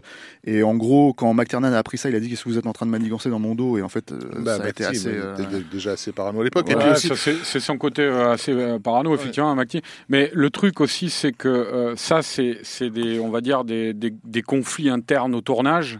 Et euh, alors, il y a des fois des équipes qui ne s'en remettent pas de ce genre de conflit, quoi. C'est-à-dire que les années passent et, et, euh, ils les considèrent comme, ils considèrent les gens avec qui ils se sont affrontés comme des ennemis. Il y a une anecdote qu'a raconté Shane Black, c'est que euh, malgré le fiasco du film, quelques mois après, et malgré tout ce qui s'était passé pendant le tournage, il a raconté cette anecdote où ils se sont retrouvés sur Hollywood Boulevard dans un diner, euh, McTiernan, Shane Black et Arnold Schwarzenegger, et ils ont passé un super moment à évoquer, d'après ce qu'a raconté Shane Black, ils ont parlé un bon moment où euh, McTiernan a parlé de, du, de Die Hard 3 qu'il était en train de mettre sur pied, et où ils ont parlé du méchant, de l'intrigue du film et tout, et les deux autres, ils l'écoutaient, ils étaient super enthousiastes. Donc il y avait, il y avait une côté, cette petite scène d'amitié que racontait Ouais. Black, où ils disaient, bon, bah, ils ont enterré l'âge de guerre, quoi. Oui, C'était un mauvais euh, moment à passer, quoi. Même aujourd'hui, hein, McTiernan nous a demandé de, récemment ce qu'on pensait de Predator de, du Shane Black. Tu vois, Il avait l'air intéressé. euh, il Mhm. l'avait pas encore vu. Il avait l'air intéressé de savoir. Tu vois, il, Ouais. l'a pas regardé le truc de haut. En fait, il a comme la suite d'un de ses films justement. Donc, euh, Non, ce que je veux dire, euh, c'est qu'il y a visiblement, par exemple, Tony Scott avait gardé rancune à, à Joel Silver, mais il y a aussi des gens comme ça dans Oui. qui se font la guerre Oui. et puis qui après, quand le film est terminé, même si c'était un échec comme ça, et ben, a passe l'éponge. euh, du point de vue de, de, de, de, Shane Black, euh, à l'époque, en tout cas, enfin, une forme d'in- d'incompréhension. Comme on l'a dit tout à l'heure, il est, il, est, il est devenu starifié. Il, a, Ouais. il, est payé des millions. C'est, il y a des, comé- les- des comédiens sur les films qui sont pas payés autant que lui. euh, et il comprend pas pourquoi il est payé aussi cher pour rendre des scripts qu'on lui, qu'on lui réécrit ensuite euh, sur, ouais. sur les désirs d'un, quelconque euh, Ouais, exécutif. C'est important que tu le notes parce que c'est le seul script doctoring qu'il ait fait sur un- aucun autre voilà. film en fait. Il a, il a Et- jamais retravaillé sur un autre film comme ça. quoi. et il reconnaît que celui qui a la plus grosse bite, c'est le réalisateur. Et Ouais. donc il y a aussi toujours son idéal, enfin cette idée qu'il a au fond de, de, de passer le, le, le, le cap et de devenir lui-même un, Ouais, qui- qui- un, un, un réa qui est pas seulement de comment dire de, de, de se faire plaisir en faisant de, de la mise en scène, mais de reprendre le Mm. contrôle euh, c'est une sur, idée sur ce qui, qu'il naît- fait. qui commence à naître au moment du dernier Samaritain, qui va Mm. courir de, de- de tout- Ouais. dans toutes les années 90, où il se dit il faut, faut que je reprenne les mains de mon- mon- ma carrière. Quoi. Avant, euh, avant de prendre justement la caméra, euh, Shane Black il va encore signer un scénario qui va pour le coup va lui rapporter vraiment vraiment beaucoup d'argent, 4 millions de dollars exactement. C'est The Long Kiss Goodnight. Hiring for your small business? If you're not looking for professionals on LinkedIn, you're looking in the wrong place. That's like looking for your car keys in a fish tank. LinkedIn helps you hire professionals you can't find anywhere else, even those who aren't actively searching for a new job but might be open to the perfect role. In a given month, over 70% of LinkedIn users don't even visit other leading job sites. So start looking in the right place. With LinkedIn, you can hire professionals like a professional. Post your free job on linkedin.com/people slash people today.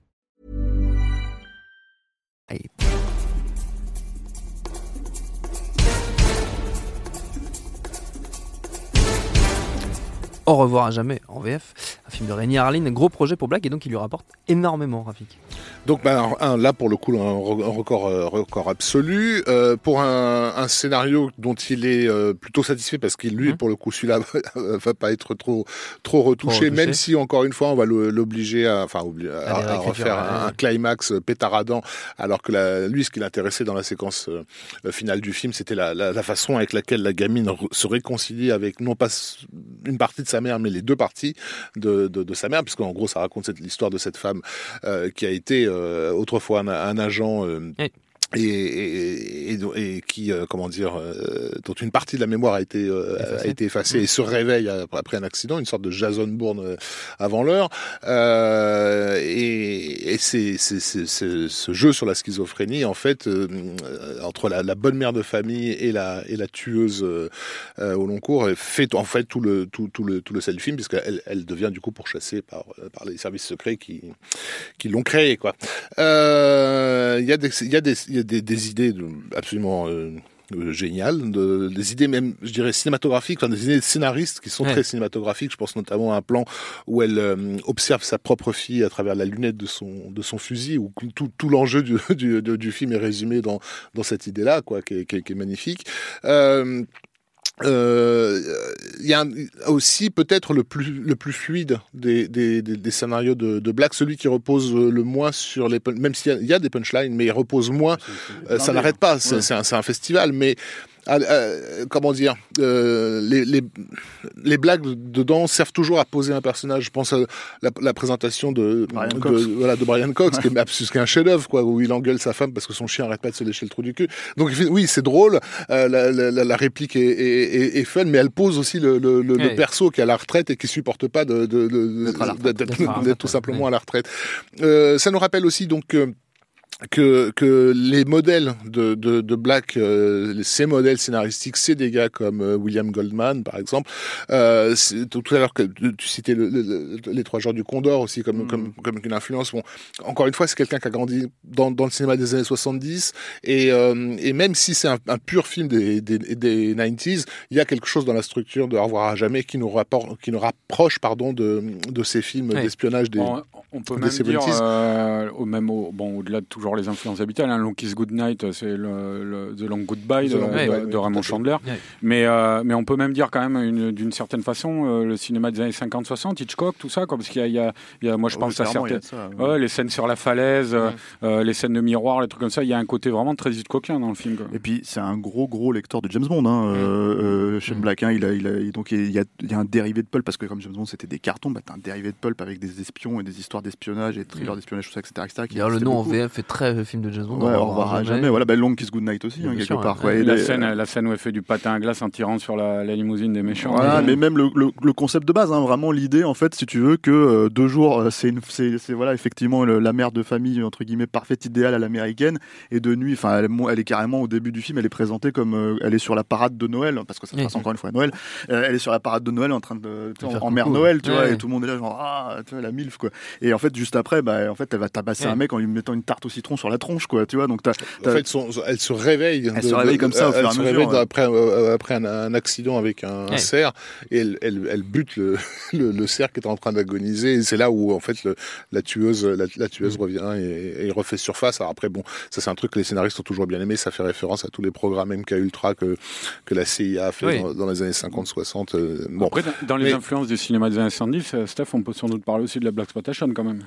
Ah bah oui, alors le personnage de, de, de De Samuel. Jackson, Jackson. là, qui, qui suit littéralement de Dolemite. Mais d'ailleurs, ce qui est super drôle, c'est que en- au jour d'aujourd'hui, encore, enfin encore aujourd'hui, en fait, euh, Shane, euh, Shane Black, Samuel Jackson le cite comme son personnage préféré. Ah oui? Et euh, il y, a y eu un- une émission. Alors moi, je l'avais interviewé chez Samuel Jackson il y a 15 ans de ça. Et c'est le DVD que je lui ai ramené pour qu'il me signe. Alors il était tout content parce que voilà, il faut savoir que c'est un film qui s'est bidé hein, quand Ouais, même, hein, sûr, euh, Long Kiss ça et c'est un film qui ne reste tanké, pas aujourd'hui. Ah malheureusement, en fait, euh, contrairement par exemple au dernier Samaritain qui, qui, qui est populaire, un parce que je pense que Gina Davis n'a pas cette aura de- d'actrice de action en Ouais, fait, euh, gros- voilà. même si elle est géniale dans le film, moi je Ah, trouve. mais ils ont, ils ont beaucoup cru. Hein. New Line, ils Mm. étaient à fond dessus. Euh, C'était à l'époque où ils commençaient à songer à, à devenir une, plus qu'une mini-major, à devenir une majeure Ouais. euh, qui compte, quoi. Et c'était, euh, c'était leur enjeu, leur ce, film-là. Et euh, bah, Rainier Lead et, et Gina Davis, c'était quand même censé leur livrer ils- du ils groupe blockbuster. Il y avait une énorme star d'action féminine à l'époque Mm. parce qu'elle avait, elle avait Island, elle avait ce projet de femme de film de femmes pirates aussi Ouais. avec Paul Verhoeven Mm. euh, et Michel Et Pfeiffer. Mistress of the Sea. Voilà, donc euh, c'était vraiment un... Oui, oui, et, et- et bon, euh, moi je la trouve formidable hein, dans, dans, dans Long Kiss Goodnight, mais, mais, mais effectivement le film s'est bidé. Et en fait aujourd'hui, bah voilà, le film il reste pas. Je- J'en veux pour preuve que c'est il y, a- il y a récemment en fait, donc Samuel Jackson est passé chez Jimmy Fallon, où Oui. quand même une émission, euh, émission le Tonight Show ultra populaire, ultra basique, ultra voilà. Mm. Et en fait quand, quand quand il lui demande en fait, alors, c'est le genre de truc où tout le monde applaudit pour pour un oui ou pour un non, tu vois. Dès que le mec il dit, il dit bonjour, euh, voilà. Et là en fait, euh, t'as Samuel Jackson qui cite ses cinq personnages préférés, donc il cite euh, Nick Fury, il cite, euh, il cite euh, les uns après les autres le, le, maître- le- le maître Jedi, etc., etc. Mhm. Et en fait, il arrive au, au- et, et il dit le mon personnage préféré, euh, vraiment celui de, qui, qui les surplante tous, c'est ce petit gars, là, Mitch Hennessy dans Long Kids Night. Et là, stupeur. euh, dans personne euh, et là d'un seul coup t'as quelqu'un qui applaudit Eh. timidement, tu vois. C'est là où tu te rends compte que bah en fait tu, tu te rends compte que le film n'est pas resté malheureusement quoi. Et c'est vraiment un film à redécouvrir. Il euh, t'as un Blu-ray qui existe, hein, mais bon il y a rien dessus, il y a pas de bonus. Ouais. C'est c'est je pense que le fait qu'il ait coûté aussi cher. Euh, le fait que le script ait coûté aussi cher, donc il- qu'ils aient buzzé aussi là-dessus, 4 millions de dollars. Euh, euh, John Black était producteur là-dessus. hein. Oui. Il a disparu après ce film-là, hein, après Oui. le, le beat de ce film. Il a vraiment fait, il y a eu un hiat- hiatus de 8 ans. Hein, ouais. ouais, non, mais aussi parce que parce qu'il avait beaucoup de, de- il y avait beaucoup de remontées des autres scénaristes à, à Hollywood et il n'était pas prêt à jouer ce rôle euh, là. C'est-à-dire qu'il y a eu, on s'en doute évidemment avec des, avec des tarifs pareils, euh, le- ça a buzzé dur contre lui sur la Ah, place hollywoodienne. détester, quoi, il tu vois. Alors que en plus de ça, ben, même s'il le reconnaît, c'est pas le meilleur scénariste en activité. Tu vois, il se trouve qu'il a eu quelque part de la chance d'être dans Comment ça de s'être créé. non, mais il s'est- il- voilà, il s'est créé un style reconnaissable, apprécié, qui marchait à cette époque-là, oui. et c'est ça qui justifiait qu'il soit bankable. Mais il ne valait pas concrètement euh, autant, de autant de, de- de pognon. Et, et à l'époque, dans les Variety, Hollywood Reporter et tout, il y avait des règlements de compte à, à- Ouais. à son égard qui étaient manifestes. quoi. Donc, Et, mais même plus que ça, c'est-à-dire que il voulait il voulait passer aussi à le, le cap parce que donc c'est euh, un ami euh, euh, de James L. Brooks et il est bah, ça, ça, ça, ça ne regarde que lui, mais c'est un grand admirateur de, de- du cinéma de James L. Brooks et il rêvait de passer à la, à la réalisation réalisation. euh, plus ou moins en- sur, sur, sur ce mode-là.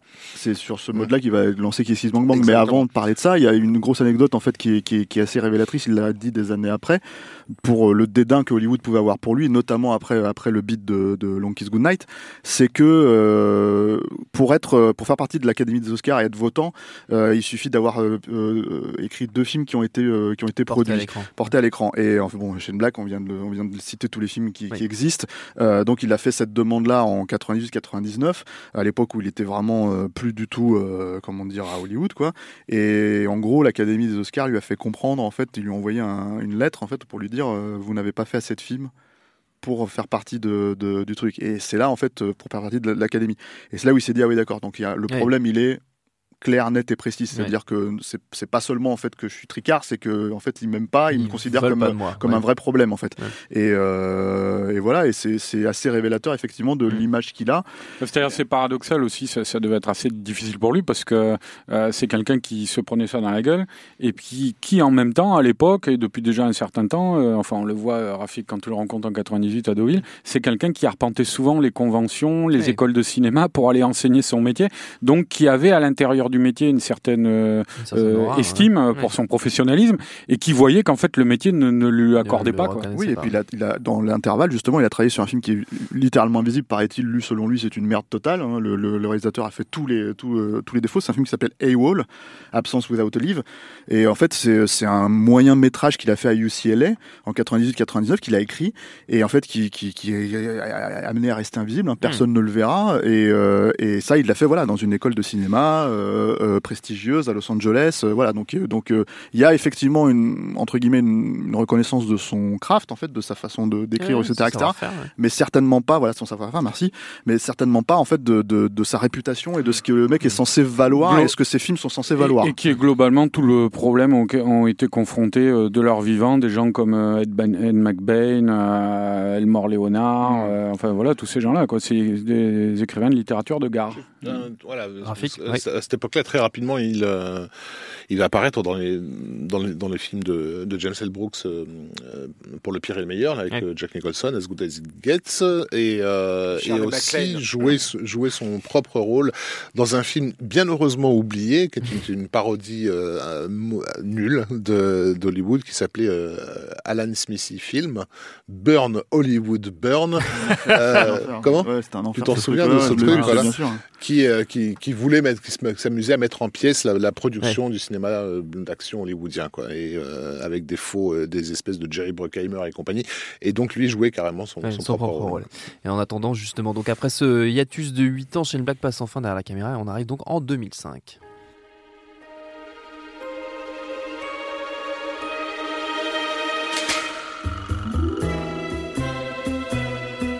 C'est évidemment Kiss Kiss Bang Bang, euh, Stéphane. C'est encore un film de Noël, je crois.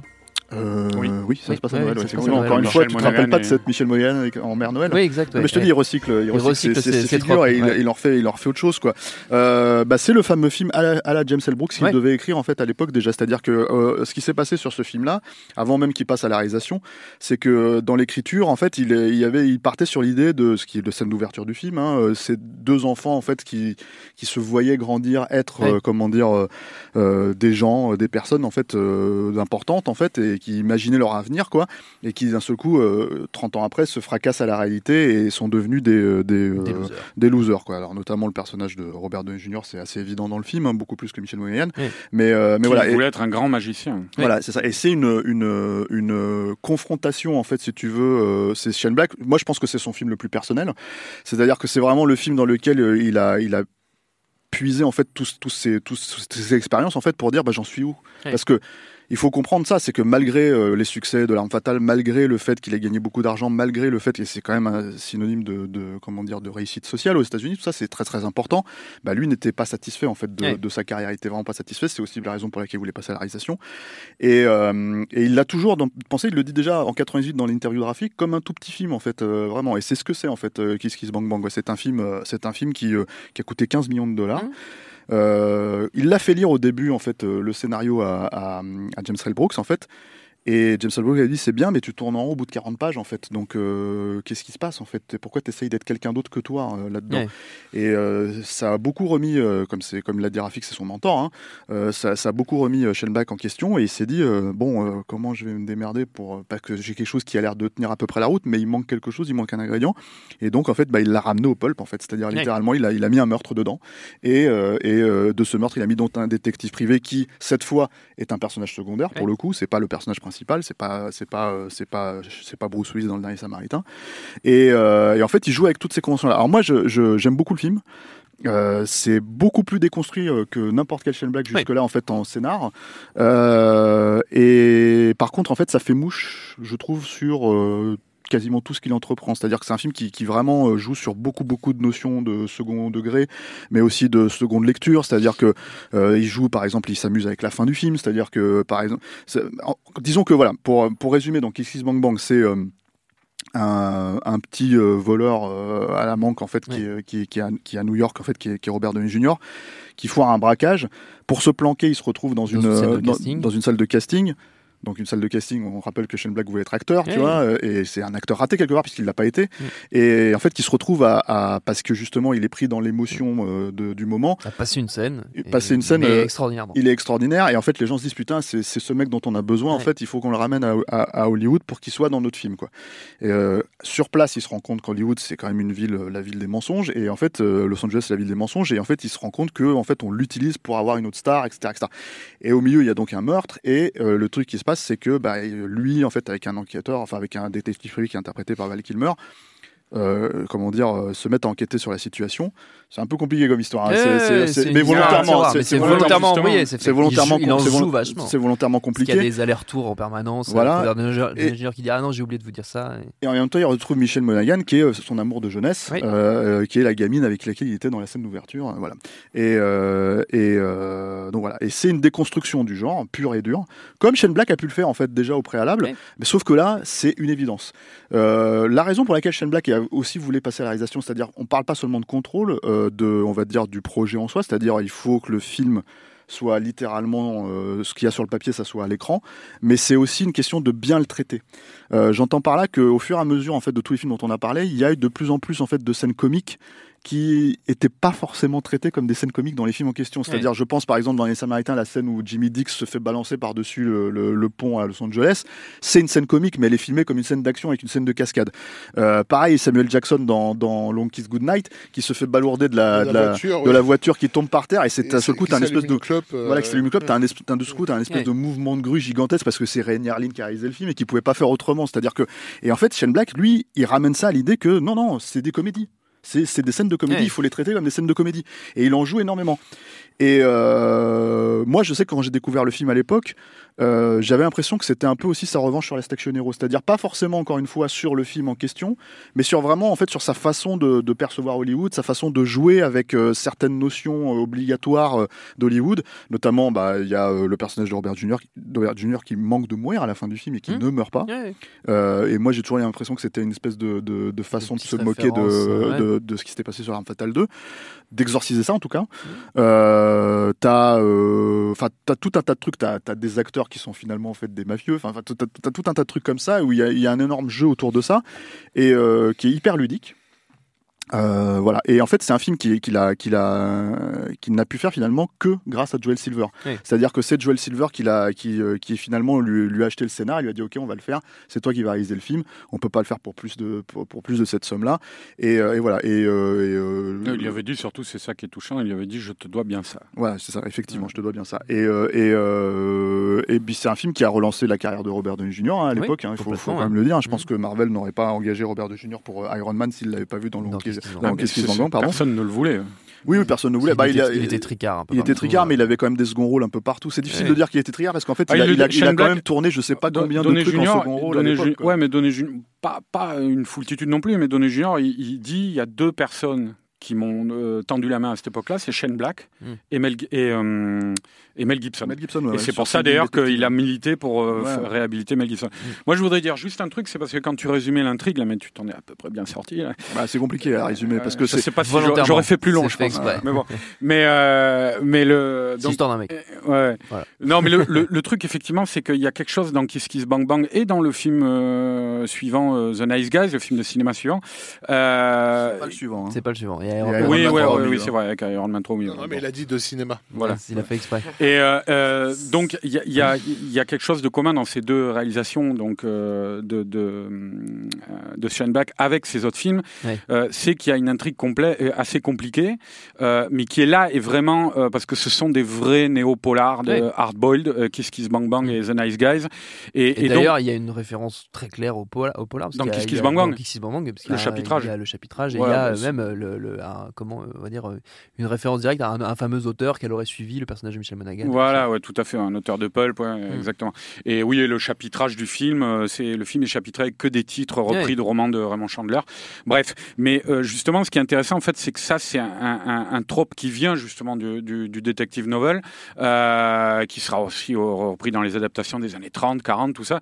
C'est la, la, la complexité de l'intrigue, Mm. mais qui en fait, euh, plus on, on avance dedans, s'avère peu à peu euh, parce que ce sont des, des, des romans qui ont souvent une approche, euh, on va dire, euh, behavioriste de la, de la narration, euh, où, on dévoile, c'est des portraits de personnages. Quoi. Et les portraits de personnages prennent peu à peu le pas sur cette intrigue. Cette intrigue n'est qu'un prétexte, en fait, par les rebondissements qu'elle leur impose, euh, rebondissements y compris physiques, les, les- les- la façon dont ils se font malmenés, tout ça, par les révéler à eux-mêmes et donc à nous-mêmes. Euh, donc c'est ça qui est intéressant. Et Shane Black, il arrive, enfin quand il arrive vraiment à faire ça, qu'il a toutes les coups des franges, que c'est vraiment lui l'auteur, euh, tout ça qu'il a pas réécrit selon les studios, c'est moi je trouve un pur plaisir. Et euh, effectivement, ouais, peut-être Kiss Kiss Bang Bang, euh, son film le plus personnel, et, et, euh, et The Nice Guys, qui est un festival à ce niveau-là Ouais. aussi. Stéphane, avant de, de, de passer sur Iron Man 3, tu voulais dire un petit mot sur euh, Little Weapons Oui, parce qu'en fait, alors c'est un film qu'il a qui euh, qui a quand même relancé plus ou moins sa carrière, même si Ouais. c'est sorti en catimini hein, aux États-Unis. C'est voilà, ça a surtout fait beaucoup de bien à, à Robert Downey Jr. Euh, mais euh, à l'époque, en fait, Shane Black se demandait comment perpétrer en fait encore une fois euh, c'est rester réalisateur hein, ne pas redevenir scénariste et en même temps en fait avoir quelque chose de, de plus bankable. Et euh, à l'époque il a eu l'idée de faire Lethal Weapons qui est, qui est donc qui était l'arme fatale 5 c'est-à-dire vraiment et, et partir un peu comme dans la logique un peu de Stallone sur euh, Rocky Balboa ou John Rambo c'est-à-dire vraiment dire on fait table rase en fait des suites et on peut vraiment connecter par exemple le premier Rocky à Rocky Balboa le premier Rambo à John Rambo. Et là l'idée c'était vraiment de dire bah en fait on prend le premier arme fatale et on prend le et on prend le dernier et en fait ça se suit euh, il y a eu plusieurs rumeurs à cette époque-là sur euh, sur euh, ce qu'était le scénario. Il y a eu notamment une rumeur qui disait qu'il y avait, c'était encore un film avec des ailes. et C'est étrange parce que ça ressemblait beaucoup à Shane Black, mais apparemment ce n'est pas du tout de lui ce scénar-là. Euh, c'est euh, de nos jours, Mel Gibson était devenu un flic undercover Oui. et en gros drogué, addict, etc., etc. Et en fait c'était le, c'était le personnage de Murtoff qui venait, qui sortait de la retraite en fait pour aller le sauver. Et en même temps, il y avait beaucoup de flashbacks qui se passaient au Vietnam parce que euh, c'est un vétéran du Vietnam, euh, euh, Martin Riggs, et notamment la Shadow Company, la fameuse Shadow Company à laquelle il a fait partie. Quoi. Et, euh, et ça, c'est pas du tout apparemment le scénar de Shane Black. Shane Black dit non, non, j'ai entendu parler de ce scénar effectivement, mais c'est pas du tout un truc que j'ai écrit, voilà. et son scénar, c'était un scénar qui se passait à New York où effectivement il y avait, alors il y avait un personnage plus jeune dans le film. Il dit pas, il précise pas ce que, c'était, mais il y a effectivement par contre euh, Riggs et Murtaugh qui se retrouvaient en fait à, à, à se battre contre. C'était le plus gros blizzard de, de, de l'époque en fait, Oui. enfin le plus gros blizzard de, de tous les temps euh, à New York, et ils se retrouvaient à se combattre en fait des Black Ops qui, euh, qui, euh, enfin pas des Black Ops, des, des mercenaires en fait à. Blackwater qui, euh, qui utilisaient des drones quoi. Alors apparemment lui il était assez satisfait du du, Du Mm. du- traitement parce que c'était vraiment un traitement, ils ne sont pas allés beaucoup plus ouais. loin que ça. Mel Gibson a été intéressé par le projet. Sauf que Joel Silver a dit ok on le fait mais on le fait on le fait avec Shane Black. C'est, le package qu'ils ont vendu à, Ouais. à- à- à Warner. Et en fait Mel Gibson étant très très fidèle à Richard Donner Ouais. euh, ne voulant pas le faire euh, le film autrement euh, bah finalement a Ouais, passé voilà. et, et après il y avait un autre projet pareil un projet d'espionnage un film d'espionnage un film de conspiration type so- années 70 en fait qui ne s'est pas fait non plus. Il devait le faire avec Mel Gibson aussi. Et j'ai oublié le titre. Mais ce film là ne s'est pas fait parce que bah, Mel Gibson à l'époque était vraiment tricard puisque c'était juste après euh, ça C'est- saillit c'est euh, pétage de plomb. voilà, euh, ça saillit antisémite et puis Ouais. en fait tous ces trucs là quoi. Et donc euh, du coup, euh, en plus euh, je crois qu'à l'époque euh, le film qu'il a fait là, le film d'action qu'il a fait avec euh, comment il s'appelait ce polar euh, hardboiled aussi là, Edge of, euh, je sais plus quoi, Ah, Edge of Darkness. Edge of Darkness, voilà c'est ça, merci. Euh, venait- d'une série télé. voilà, venait de se bider totalement le Mm. Martin Campbell, là il venait de se bider en salle, donc en fait Warner a fait bah, Ouais, on ça va passe. aller. Voilà. Et du coup c'est euh, c'est aussi la raison pour laquelle il y a euh, 8 ans en fait entre, Ouais. entre Kiss Kiss Bang Bang et Iron Man Et Iron 3 Man 3, en donc, 2013. On y arrive, autre moment décisif pour Shane Black, toujours derrière. Ah mais non, c'est vrai, Rafik, tu voulais dire quelque chose. Oui, sur- par rapport à Kiss Kiss Bang Bang et, et, hum, comment dire le personnage de Gay Perry qui est interprété donc par Ouais, euh, Mel euh, Gibson. Mel- euh, comment Non, Mel Gibson. Val- Val Kilmer. par Val Kilmer. Euh, des rapports euh, un peu un peu étranges que peut que peut obtenir quelqu'un comme que peut tenir quelqu'un comme Shane Black vis-à-vis de tout un aspect du monde criminel holly- holly- hollywoodien. Euh, alors c'est quelque chose d'assez fréquent dans dans le film noir euh, justement qui se passe à Los Angeles depuis les années 40 de parler de la criminalité spécifique de de, de cette ville. Mais quand, quand elle est faite par des gens qui vivent dans, ce- dans cette ville et qui, euh, qui exercent dans cette, dans, dans, dans cette industrie, euh, il y, a, il y a tout un aspect de qu'est- qu'est-ce qui a pu euh, leur servir euh, dans, dans leur écriture de, Oui, de de base. basé sur le, Ouais. sur, sur le réel. Euh, Qu'est-ce qui se Bang Bang est sorti en 2005 euh, et c'est un an avant euh, l'arrestation d'Anthony euh, Pellicano qui va faire un grand grand bruit et qui est ce fameux détective privé des, des, des stars qui on va dire réglait ses, les affaires un peu sales, le linge sale de, de, de, tout- de toute la ville.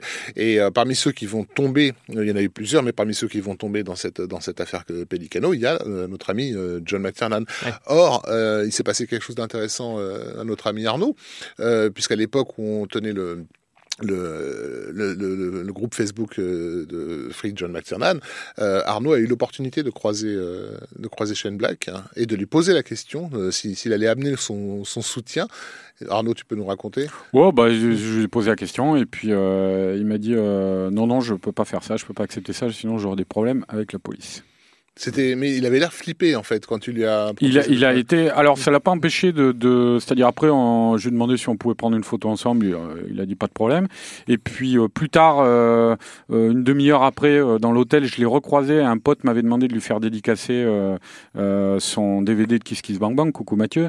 Euh, et euh, il me l'a gentiment dédicacé sans problème. Je veux dire, il a pas mal pris le truc. Mmh. Mais effectivement, sur le moment, il a, il m'a dit ah, non, non, non, je peux pas. euh, je, je- j'aurais des problèmes avec la police. Il, a, il, a, il avait l'air de prendre ça. euh, Moi-même, j'ai été étonné parce que je me suis. dit, euh, Oui, enfin, bah, après, c'est un truc où il Euh, peut pas me- prendre une lettre avec parce que son avocat n'est pas là ou j'en sais rien. Je me Oui, dis, bien ça me sûr, paraît pas hein. si. euh, Non, non, bien sûr. Mais c'est, hein. par rapport à, au, type même de récit sur lesquels il travaille et, et, et, et lui-même vit dans, une- dans, dans cette ville avec ces gens-là, avec ces, ces détectives privés, avec ce, ce, bah, ce, ces, ces histoires euh, un peu sordides qui peuvent se passer dans les, dans les parkings, quoi, si tu veux.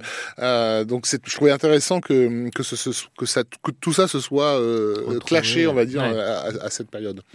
Huit ans après, donc, Kiss Kiss Bang Bang, dont on parlait à l'instant, autre grand moment pour Shane Black, retour encore derrière la caméra, dans un univers là où par contre on ne l'attendait pas forcément.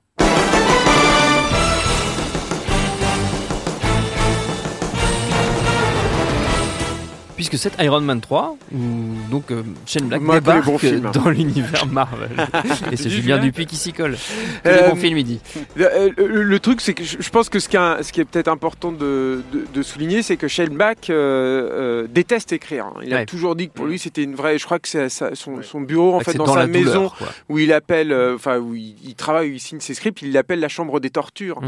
Donc, euh, c'est souvent pour ça qu'il écrit à deux. Quoi. Et oui, il, il est, pour lui, c'est très pénible et tout. Et à l'inverse, euh, euh, il a toujours dit qu'il était extrêmement à l'aise euh, sur un plateau, qu'il avait une confiance absolue avec ses directeurs, ses directeurs de la photo, qu'il avait aucun problème en fait à se reposer sur eux. Et, euh, et qu'il n'a euh, absolument aucune difficulté non plus, et je pense que c'est une des clés d'ailleurs de, de- de la réussite de sa carrière, à gérer les stars et à gérer leur, leur ego. C'est-à-dire qu'il a, il, il a pas peur d'eux, il peut les regarder, les toiser euh, et, et leur dire non, bah, euh, quand, quand ça va pas, ou au contraire savoir né- négocier là-dedans. Donc euh, je, je pense tout ça pour dire qu'à partir du moment où il avait franchi le pas avec Kiss Kiss Bang Bang, il- je- je- il- j'essaie d'imaginer et, tous ces projets en fait euh, euh, suivant le, le prouvent que lui il voulait asseoir en fait son statut de, de réalisateur, ce qui n'a manifestement pas été facile. Ouais. Et, euh, et- et dans ce contexte-là, et après plusieurs euh, euh, projets avortés, on peut imaginer que l'opportunité de réaliser un gros blockbuster qui potentiellement peut asseoir son statut de, de cinéaste bankable euh, à Hollywood et lui permettre ultérieurement de réaliser ses propres des projets un peu plus personnels est, tout à fait tout à fait alléchant. Et puis il y a un autre truc, c'est que Shane Black fonctionne aussi, je pense, par loyauté, Ouais. et que ça c'est un un projet qui lui est demandé presque comme une faveur en fait enfin c'est une, faveur rendue quoi avec Robert Downey Jr c'est à dire qu'il a remis euh, Robert Downey Jr un petit peu sur pied Sur avec rail, ouais, avec, avec Kiss Kiss Bang. Bang et Robert Downey Jr qui à cette époque-là n'est pas euh, forcément euh, qui, est, qui est déjà quelqu'un d'extrêmement puissant hein, et puis euh, qui n'est pas forcément très heureux à l'idée de renchaîner avec un, un nouvel Iron Man 3 comme le- les, Ouais. temps ont changé hein. c'est assez marrant en fait de remettre tout ça en perspective parce que finalement tout ça a quand même beaucoup beaucoup évolué et ben euh, impose en quelque sorte au studio de travailler avec Shane Black. Alors on- on, euh, Parce que le studio ne veut plus de John Favreau. et, C'est aussi ça le truc sur le plateau. euh, John Favreau ne voulait plus non plus Ah du, oui, du, d'accord, ouais. du, du studio. C'était un désamour mutuel. Oui, non, non, je, je suis pas sûr que le studio voulait plus forcément de John Favreau, mais Euh, John Favreau, lui, en tout cas, ne voulait plus travailler sur le film. Iron Man 2 n'est pas un film très très bien vu par Marvel. c'est Et, ça euh, et, et en fait, le, le, le, alors, le- le truc, c'est que évidemment, il y a quand même, euh, il bosse pour Marvel. Alors, c'est Ouais. pas le Marvel d'aujourd'hui quand même, mais ça reste quand même Marvel hein, à l'époque. Donc il y a ça, il y a Robert Downey Jr. Et là, Shane Black l'a raconté. hein, euh, il y avait des, journées où y avait toute l'équipe était là, et puis Robert Downey Jr. il dit non non dans ma caravane. Et là, il fallait qu'ils retournent tous dans la caravane pour écrire des scènes parce qu'il trouvait qu'il avait pas assez de punchline ou qu'il y avait des choses qui lui allaient pas. Donc Ouais. il- Shane Black a aussi dû se, se plier à ça.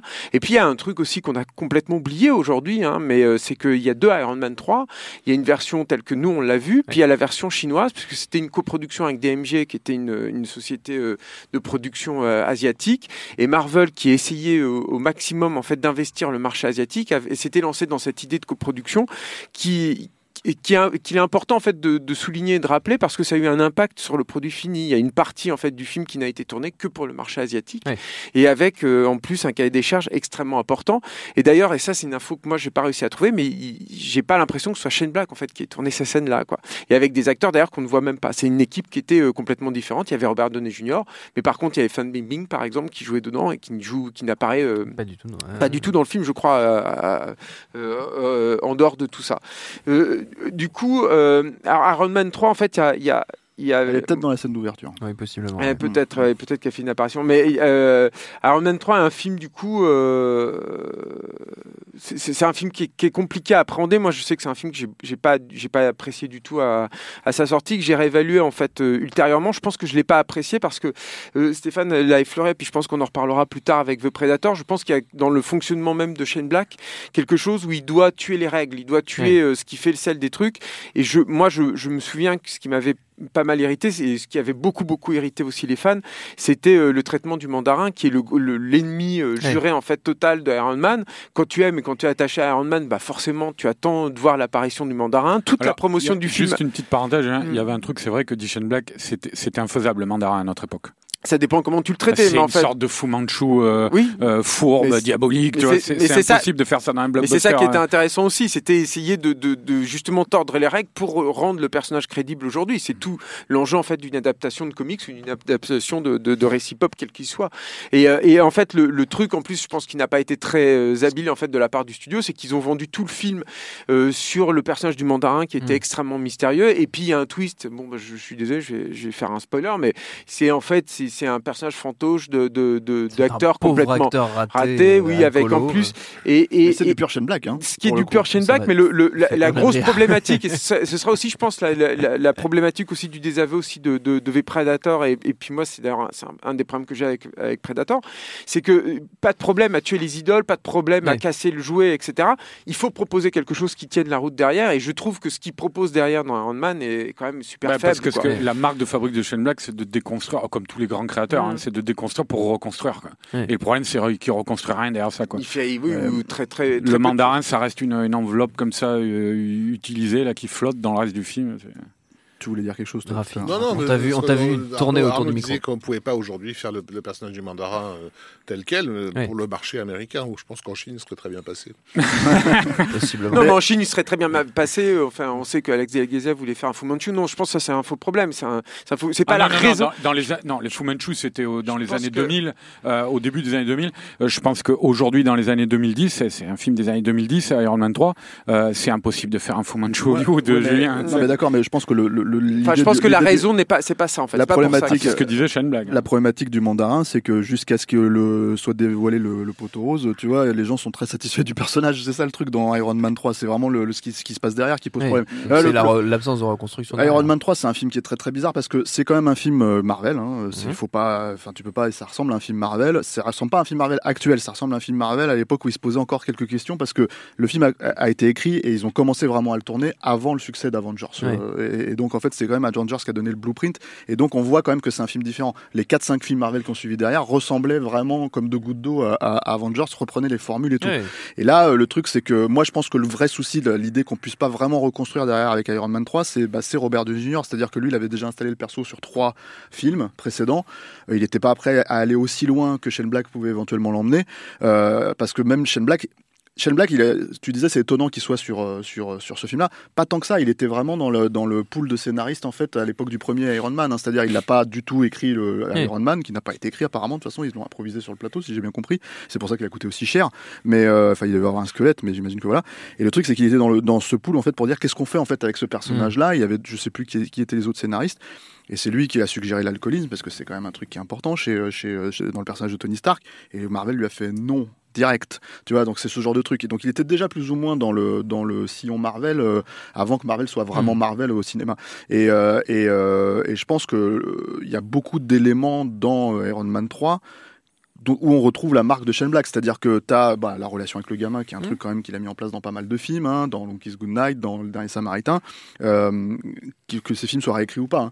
Euh, Il y a l'attaque de la, de, la, de la maison Stark, en fait, de la villa Stark, qui est quand même un renvoi euh, littéral. Alors, beaucoup plus spectaculaire, beaucoup plus gros, beaucoup plus euh, voilà. Mais euh, à la scène, euh, à la scène de l'attaque de l'hélico dans, dans l'arme fatale, hein, avec euh, où il bute le personnage de Mhm. Michael Hunsaker. Euh, Puis t'as les punchlines de Stark aussi, euh, notamment quand Ouais. il est. en- voilà. Et surtout, il y a cette idée en fait de, de- parce que pour moi, le perso de Stark, il n'existait pas jusque-là en fait. hein. Mm. Je veux dire, il était jamais vraiment, à part que c'est un douchebag et un connard 95% du temps. Là, en fait, bah, il a du PTSD, quoi, euh, des euh, comment dire, euh, Post-traumatique. euh, voilà, du syndrome post-traumatique, en fait, lié à ce qui s'est passé dans Avengers, en l'occurrence, euh, à la fin d'Avengers. Donc, il se, c'est un personnage qui se cache derrière ses armures. En fait, ça, c'est un truc qui est, très, qui est traité. Alors, pas toujours très bien, euh, avec beaucoup de problèmes, mais c'est traité. C'est-à-dire qu'il Ouais. essaye vraiment en fait d'écrire un personnage, il essaye vraiment Mais- d'écrire une intrigue, euh, euh, de le caler dans son moule à lui.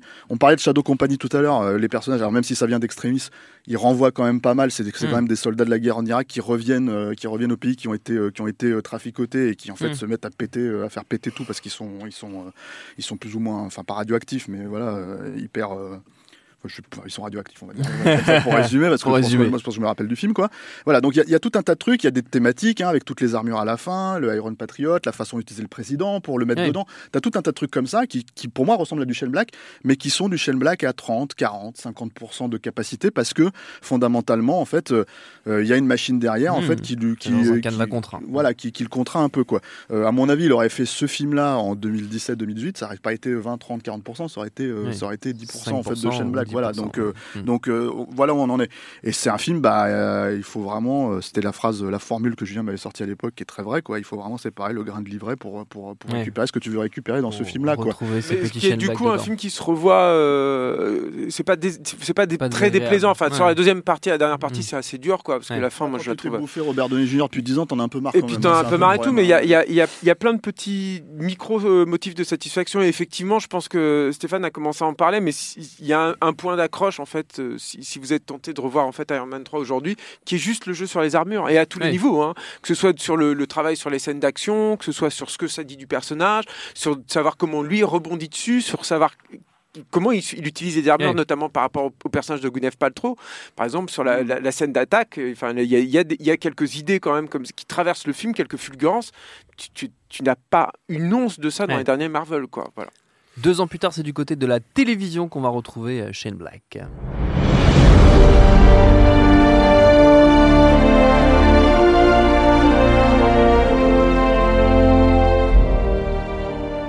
Sera pour un pilote uniquement, malheureusement, Arnaud, c'est le western Edge. Voilà, un film western euh, important hein, de voir de, de Shane Black se frotter au genre du western parce que de toute façon, il a toujours dit euh, le detective novel et le western, c'est les deux grands genres américains. Ouais, quoi. Euh, de mythologie voilà, et il a toujours dit que toutes ces histoires, tous ces scénarios étaient plus ou moins des westerners Ouais. aussi, euh, ces personnages, tout ça. Bon, Euh, donc il arrive dans un cadre de production qui est assez euh, bizarre, hein, que Amazon Prime, donc euh, qui... Oui, parce que je dis la télévision, mais bon, c'est, c'est, on va dire, un, des avatars récents de la Voilà, mais c'est-à-dire Netflix en général, par exemple, ou d'autres euh, compagnies, ils produisent une saison entière, ils la mettent Ouais. en ligne, basta. Amazon, ils produisent un pilote, et s'il obtient le- les suffrages euh, euh, de leurs abonnés, euh, ils produisent la série. Donc, euh, Edge, le pilote euh, qui dure une heure à peu près, hein, 50 minutes, je crois, euh, n'a pas reçu les suffrages des, Mm. des, euh, euh, des spectateurs, et donc on ne verra pas La suite. la suite, la saison, et c'est bien dommage parce Ouais. que voilà le film. Je vraiment tous les tous les, les fans de de, de Shane Black qui n'ont pas pu regarder ça, je vous engage fortement à aller le regarder. C'est un vrai western, c'est superbement bien mis en scène. L'image est à tomber, c'est Dante Spinotti à la photo, chef-op de Michael Mann et l'humour au vif de de Sam Raimi. Euh, c'est une histoire de vengeance. hein, c'est tiré d'une euh, d'une hum, euh, une série de, de romans pulp western qui était euh, renommée par euh, comme la plus violente du genre, quoi. Euh, donc qui s'appelait Edge, hein, c'est le nom du personnage principal. C'était écrit par George Gilman et, euh, et euh, c'est l'histoire donc d'un d'un d'un personnage dont le frère a été tué par euh, euh, une bande de, de guslingers là et qui va les retrouver pour tous les buter. Alors euh, euh, la vengeance commence dans ce pilote, elle ne s'achève pas avec lui, donc on verra jamais la fin. Ouais.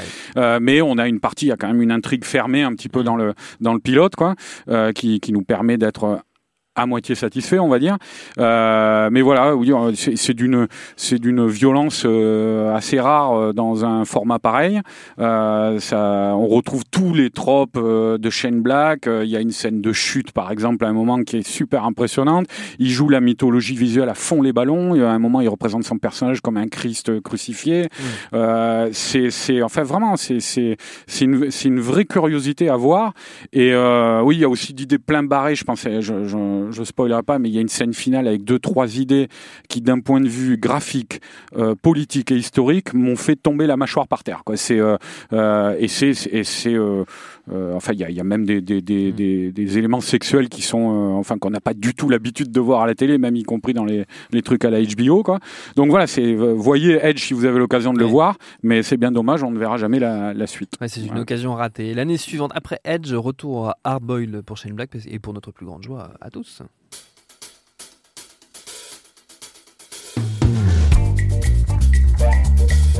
Ça, c'était en 2016, donc c'est The Nice Guys. Arnaud, Ouais, ouais, bah, Nice Guys, euh, moi personnellement, je, je trouve c'est mon plus gros panard sur un film de, de, de Shane Black, euh, parce que je pense que c'est, si c'est vrai que euh, Kiss Kiss Bang Bang est sans, sans doute son, son film le plus personnel, je trouve que, que c'est celui-là son film le plus fun et a- c'est le concentré total de, de, de Shane Black. et de tout ce qu'il sait faire. Voilà, alors c'est un, un, un projet en plus euh, euh, qui lui a per- euh, ça- ça lui, ce qui lui a permis de le monter, bah, c'est le carton atomique de, de, euh, d'Iron Man 3. hein, euh, on l'a dit, je crois, un milliard 3 au box-office mondial.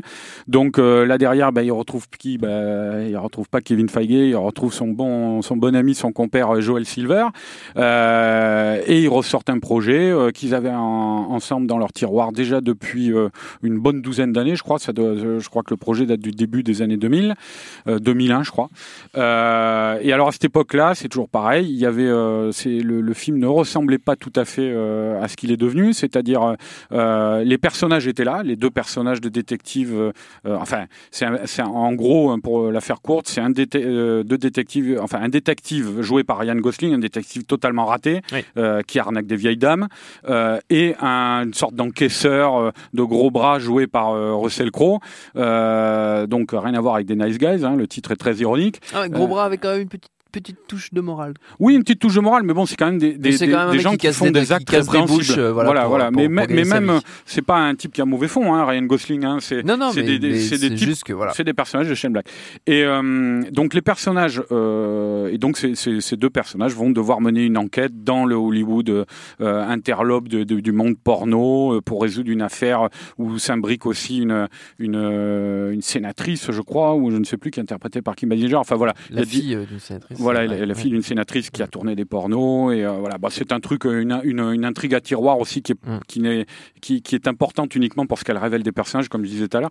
Bref, ces deux personnages sont là au début dans le projet de 2001. Euh, l'univers, euh, le- le- le- l'articulation de l'intrigue est assez différente Euh, et surtout l'univers est bien différent puisque euh, le film est, con- euh, est situé dans un, un environnement contemporain euh, de, de, de sa confection. Quoi. C'est-à-dire, c'est pas du tout les années 70. Euh, et euh, du coup, Le scénar de l'époque, tu veux dire. Ouais, ouais, le Mm. scénar de 2001, je dis. Et, euh, et donc à cette époque-là, euh, un sujet comme ça, il a, il a conscience par la suite, il dit Shane Black que c'était pas très original de faire Ouais. un, un truc de détective comme ça, euh, bon, dans, dans, dans Los Angeles de l'époque. Du coup, ça a pas, hum, ça a pas enflammé les enthousiasmes euh, des financiers. Ils ont envisagé d'en faire une série télé pendant un, un moment. Euh, je, je- je crois même qu'ils ont quand même développé euh, la première saison, tout ça. Et puis euh, là aussi, Shane Black, il dit heureusement qu'on n'y est pas, qu'on n'y est pas arrivé parce qu'il disait le problème avec la télé, euh, c'est que même s'il y a beaucoup d'auteurs qui s'y réfugient maintenant, euh, il y a euh, beaucoup de directives qui sont données par les cadres des chaînes pour dire vous devez mettre ça, vous devez mettre ci, tout ça. Et il dit finalement le meilleur, le meilleur endroit, c'était d'arriver pour donner une sorte de scope et d'originalité surtout, c'était d'arriver au cinéma. Alors c'est compliqué dans notre époque actuelle, mais en tout cas ils ont réussi, ils ont réussi à réunir quand même un budget de, je crois, 50 millions de dollars, il me semble, pour faire le truc. C'est un film qui a une, une très belle facture visuelle. Hein. Alors à la photo là, c'est euh, comment il s'appelle euh, euh, le chef-op euh, français là, Philippe euh, Rousselot. Philippe Rousselot, voilà. Euh, c'est un c'est un film qui en donne pour pour son pognon hein, à l'image, hein, c'est clinquant quoi. Euh, et pour cause, vu que finalement donc on va euh, se retrouver dans le, le Los Angeles des années 70.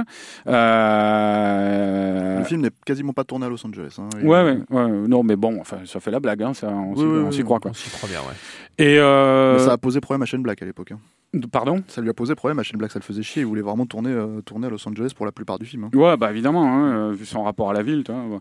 Et puis bon, c'est vrai que c'est- un, c'est un, c'est un film qui est nourri encore une fois de toutes ses références. Et ces références, bah, c'est euh, le hardboiled californien. Ouais. Euh, c'est vrai qu'à l'époque, alors, il, il travaille avec, euh, il a écrit le script avec son, euh, son ami, il a aussi encore un collaborateur, un ami de longue date, Anthony Bagarozzi. Euh, c'est quelqu'un qui euh, qui a pas fait grand chose pour l'instant, hein, si ce n'est Nice Guys. Je crois qu'il a un Jekyll dans les tuyaux, un Jekyll et Hyde, et puis euh, l'adaptation de Doc Savage euh, qu'ils ont toujours pas concrétisé avec Ouais. Shane Blake, avec Shane Black.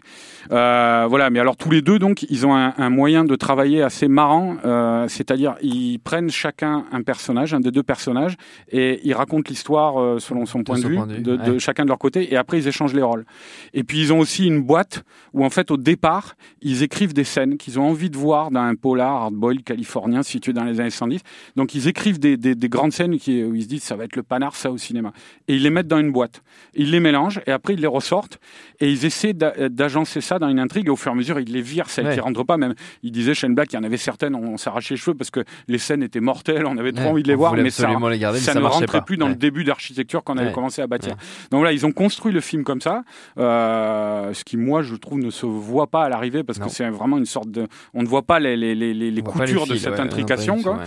Euh, voilà, c'est un, un- bon, ils ont eu, comme, ils ont pris comme référence essentiellement, alors les références habituelles de de, de, de Shane Black, mais on va dire deux grands auteurs du hardball, c'est Ross MacDonald qui avait écrit une série de romans euh, euh, centrés autour d'un détective, Lou Archer, qui a l'originalité d'être un détective de gauche et donc avec des intrigues souvent euh, très sociales, Ouais. très anticapitalistes. Euh, il y a le plus connu de ces séries de détectives qui a été porté à l'écran, c'est euh, La Toile d'araignée, ça s'appelait au cinéma avec Paul Newman. Euh, et puis l'autre, c'est Brett Hallyday, qui était un auteur de, de- des romans euh, centrés autour du détective Mike Shane. Euh, et donc, c'est ces deux- ces auteurs dont ils étaient fans tous les deux qui les ont, Ouais. qui les ont aidés euh, à construire. Il y avait aussi une, une série, ça c'est une, cré- c'est une série, une création originale des années 70, euh, The Rockford Files, euh, avec euh, James Garner, qui s'appelait en France euh, 100 200 dollars plus les frais, et qui est une série de détectives qui se passe à Los Angeles, et dont ils étaient fans euh, quand ils étaient jeunes tous les deux, et dont ils se sont beaucoup inspirés. Tout ça pour arriver euh, à ce, ce, ce mélange donc de, de deux personnages, de, ce gros ours, de ce loser fini euh, qui essaye de se démener pour, pour dans la jungle euh, de Los Angeles pour mener leur enquête à, terme. Alors évidemment, y a, on, retrouve tous les grands, euh, toutes les grandes figures à la chaîne Black, la manière de jouer avec le spectateur. Il y, a, plusieurs scènes, par exemple, c'est des, véritables trucs à tiroir et qui, permettent de, justement de, faire venir davantage de spectateurs dans le film. Moi, je pense à cette scène, par exemple, où ils ont repéré l'adresse d'un gars, euh, ils ont l'adresse, et puis euh, euh, Ryan Gosling pense que c'est que- quelque part, il dit c'est c'est dans, dans un hôtel, et Russell Crowe lui dit non non c'est à l'aéroport, ils se disputent, et puis finalement ils partent pour l'aéroport parce que Russell Crowe a le dernier mot, et là il y a un plan en fait quand ils partent sur la gamine de Ryan Gosling qui sourit et qui représente à ce moment-là, il y a un sourire rayonnant qui Ouais. représente clairement le, le parce qu'ils sont dans un creux de la vague à ce moment-là dans l'intrigue, qui représente le ressenti du spectateur, c'est-à-dire Ouais. ils sont repartis, ça y est, ils étaient ils étaient euh, par terre, ils repartent. Et ce qui est génial, c'est qu'en fait, ils vont partir pour l'aéroport et sur le chemin, ils s'aperçoivent que c'est ni l'aéroport ni l'hôtel. Et ils vont tomber totalement par hasard dessus la bonne adresse. Bon Donc c'est en fait constamment euh, euh, une manière de, de déjouer l'attente du spectateur Mm. et finalement de, de le faire revenir euh, euh, tout le temps, tout le temps, scène Ouais. après scène dans l'intrigue, de l'impliquer. Mais ce qui est marrant, c'est que ce personnage de gamine, qui est la fille de, de, de Ryan Gosling, pour moi, c'est le point moral du film. en Ah fait. oui. Vraiment, c'est-à-dire qu'elle est extraordinairement importante. En fait, elle est vraiment, elle est représentative de, dans les deux cas, en fait, de ce qu'ils sont censés euh, être, vivre, et avec, euh, avec, euh, moi, je trouve des idées d'écriture. Alors, euh, par exemple, il y a euh, la façon dont elle gère euh, le personnage de Russell Crowe quand il doit tuer quelqu'un et que elle sauve plus ou moins la vie du mec Ouais. à Ça, cause c'est magnifique, de, ça. voilà, à cause de à cause de la gamine quoi euh, mais aussi en fait toute cette idée que par exemple euh, Ryan Gosling s'écrit sur son sur Ouais. son euh, sur son bras tu n'as pas le droit au bonheur en fait un Ouais. truc comme ça et puis finalement ça s'efface à la fin Ouais. et ça c'est un truc qu'elle lui répète pendant tout Tu le film en fait euh, malheureux et puis voilà, le mal c'est c'est face à voilà, la c'est fin. ça. Et en fait, et, et c'est un truc qu'elle lui révèle, qu'elle lui révèle au fur et à mesure de, de- de- du dévoilement de l'intrigue. Donc, euh, et, et c'est, c'est, c'est ça qui est très très fort avec Shane Black, c'est parce que souvent quand tu regardes les trucs hollywoodiens, normalement un gamin c'est un peu un truc obligé, c'est, c'est Ouais. toujours très difficile, je trouve, à traiter. Et Shane Black a toujours réussi à en faire des personnages assez, euh, assez, euh, assez forts et assez touchants. Et Ouais. voilà. Et- et- même le, le gamin à vélo qui surgit à un moment et qui leur dit qui, euh, leur, par- qui leur il- parle de sa bite. Non, mais il, a- il lui demande une, une info. C'est le, le prototype même du gamin de détective Ouais. nouvelle qui va renseigner le héros, quoi. Et euh, mais ça, il en met dans, même dans Iron Man 3, il y en avait un. Il en met dans tous ses films, Ouais. les gamins comme ça.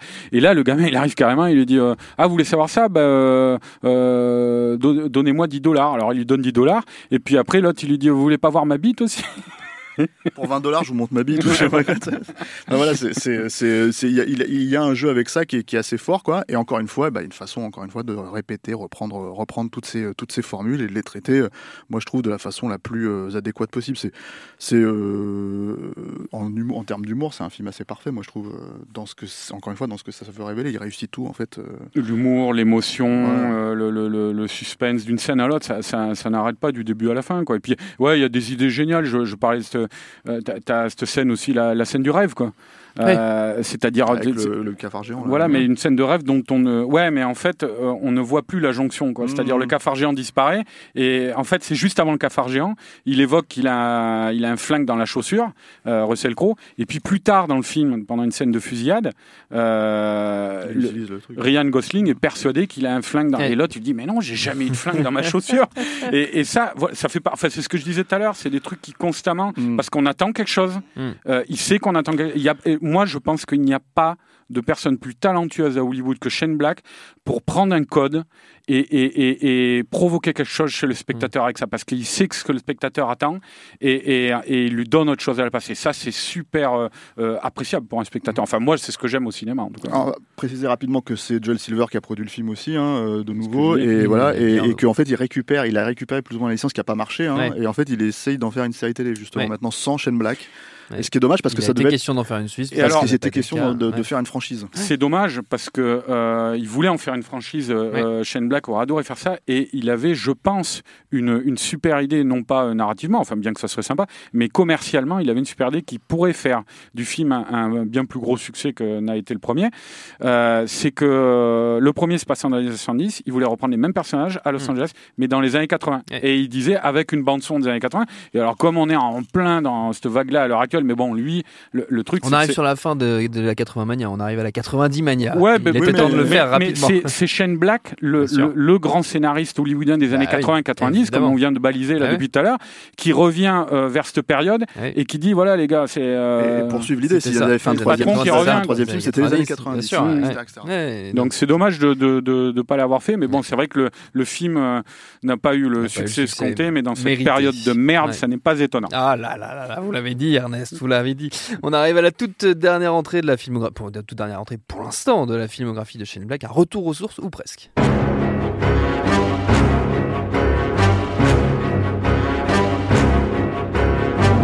Puisqu'il s'agit de The Predator. Euh, Julien, t'as tous les bons films décidément. Ouais, tu vois ça un peu. Ah, c'est pas mal, The Predator. C'est pas Arrête, mal, euh, c'est pas mal. C'est quand même un film avec euh, énormément film de problème, problèmes. voilà. Bon, après, Bon, enfin, euh, c'est quand même plus satisfaisant qu'Iron Man 3. hein. Oui, y a, il y a, on sait que toute la fin a été retournée, par exemple. Euh, Il y a, il y a un personnage qui a quasiment euh, disparu, Disparu, qui, est- ouais. qui Ouais. était joué par Edward James Olmos, qui devait euh, proposer en fait au- Mm. une espèce d'alliance, euh, qui était une- la liaison, qui était une tentative de liaison entre les humains et les prédateurs. Je vais y arriver. Et puis il y a aussi, euh, et ça c'est hallucinant si vous avez vu le, le, le, le Blu-ray, les, les suppléments du Blu-ray, il y avait plein de prédateurs différents en fait qui étaient prévus et qui ont complètement disparu Ouais. euh, du film terminé, notamment des, des, des prédateurs. On avait vu les, des photos volées en fait déjà sur le tournage, mais on les voit en tournage sur les bonus, qui est surréaliste parce que tu n'as pas les scènes coupées Mais oui. correspondantes, mais qui étaient en battle dress et plusieurs donc euh, prédateurs apparemment alliés aux humains euh, à, à ce moment-là de l'intrigue. Et puis à, à tout ça s'est ajouté évidemment les histoires de, de, de MeToo qui ont pas Oui. mal euh, plombé la, la promotion.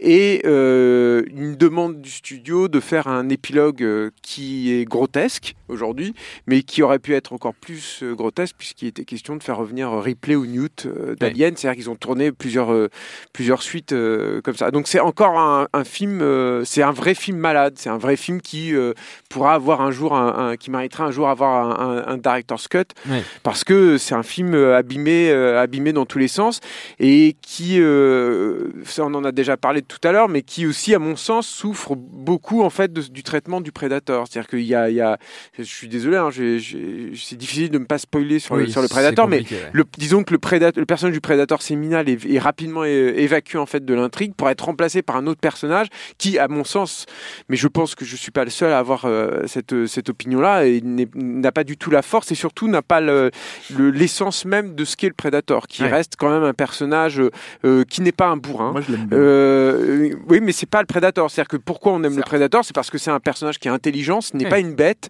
c'est pas un bourrin, il est, il, est, il est assez solennel, il a une certaine élégance. C'est c'est un chasseur. Et- Donc, et- et donc le- indi- indiscret. Et le, et le personnage de, de, de- le veut Predator, le Uber Predator en fait, et euh, il n'a n'a rien, n'a n'a rien de tout ça et ne, ne retrouve n'est pas une compensation en fait suffisante à la disparition de ce, de ce premier personnage. Ceci étant dit, c'est un film qui a, on le sait aujourd'hui, euh, a été très très mal accueilli, euh, a été du coup distribué de façon extrêmement chaotique euh, suite à suite à, à- à toutes ces affaires. C'est encore un échec pour Shane Black après Ouais. après Nice Guys, beaucoup plus cuisant j'imagine que, que que les Nice Guys, puisqu'on a du mal à savoir combien a coûté le film, mais il a quand même dû coûter très très très cher avec toutes tout- tout- toutes ces toutes ces retakes et qui euh, propose malgré tout son lot de satisfaction et notamment euh, en fait sur les personnages en fait. Faut revenir toujours là-dessus quoi. Et, il y a on a déjà beaucoup parlé des personnages d'enfants mais là il y en a un nouveau un qui est, qui est, est super qui a des qui a des répliques qui sont absolument savoureuses y compris avec les avec les méchants qui comme je le disais tout à l'heure euh, euh, à pied d'égalité vraiment avec avec avec les avec les adultes qui n'est pas traité euh, différemment qui n'a ni un, vraiment franchement un traitement en faveur mais qui est pas non plus mis au banc du coup qui est vraiment sur- traité sur un pied d'égalité.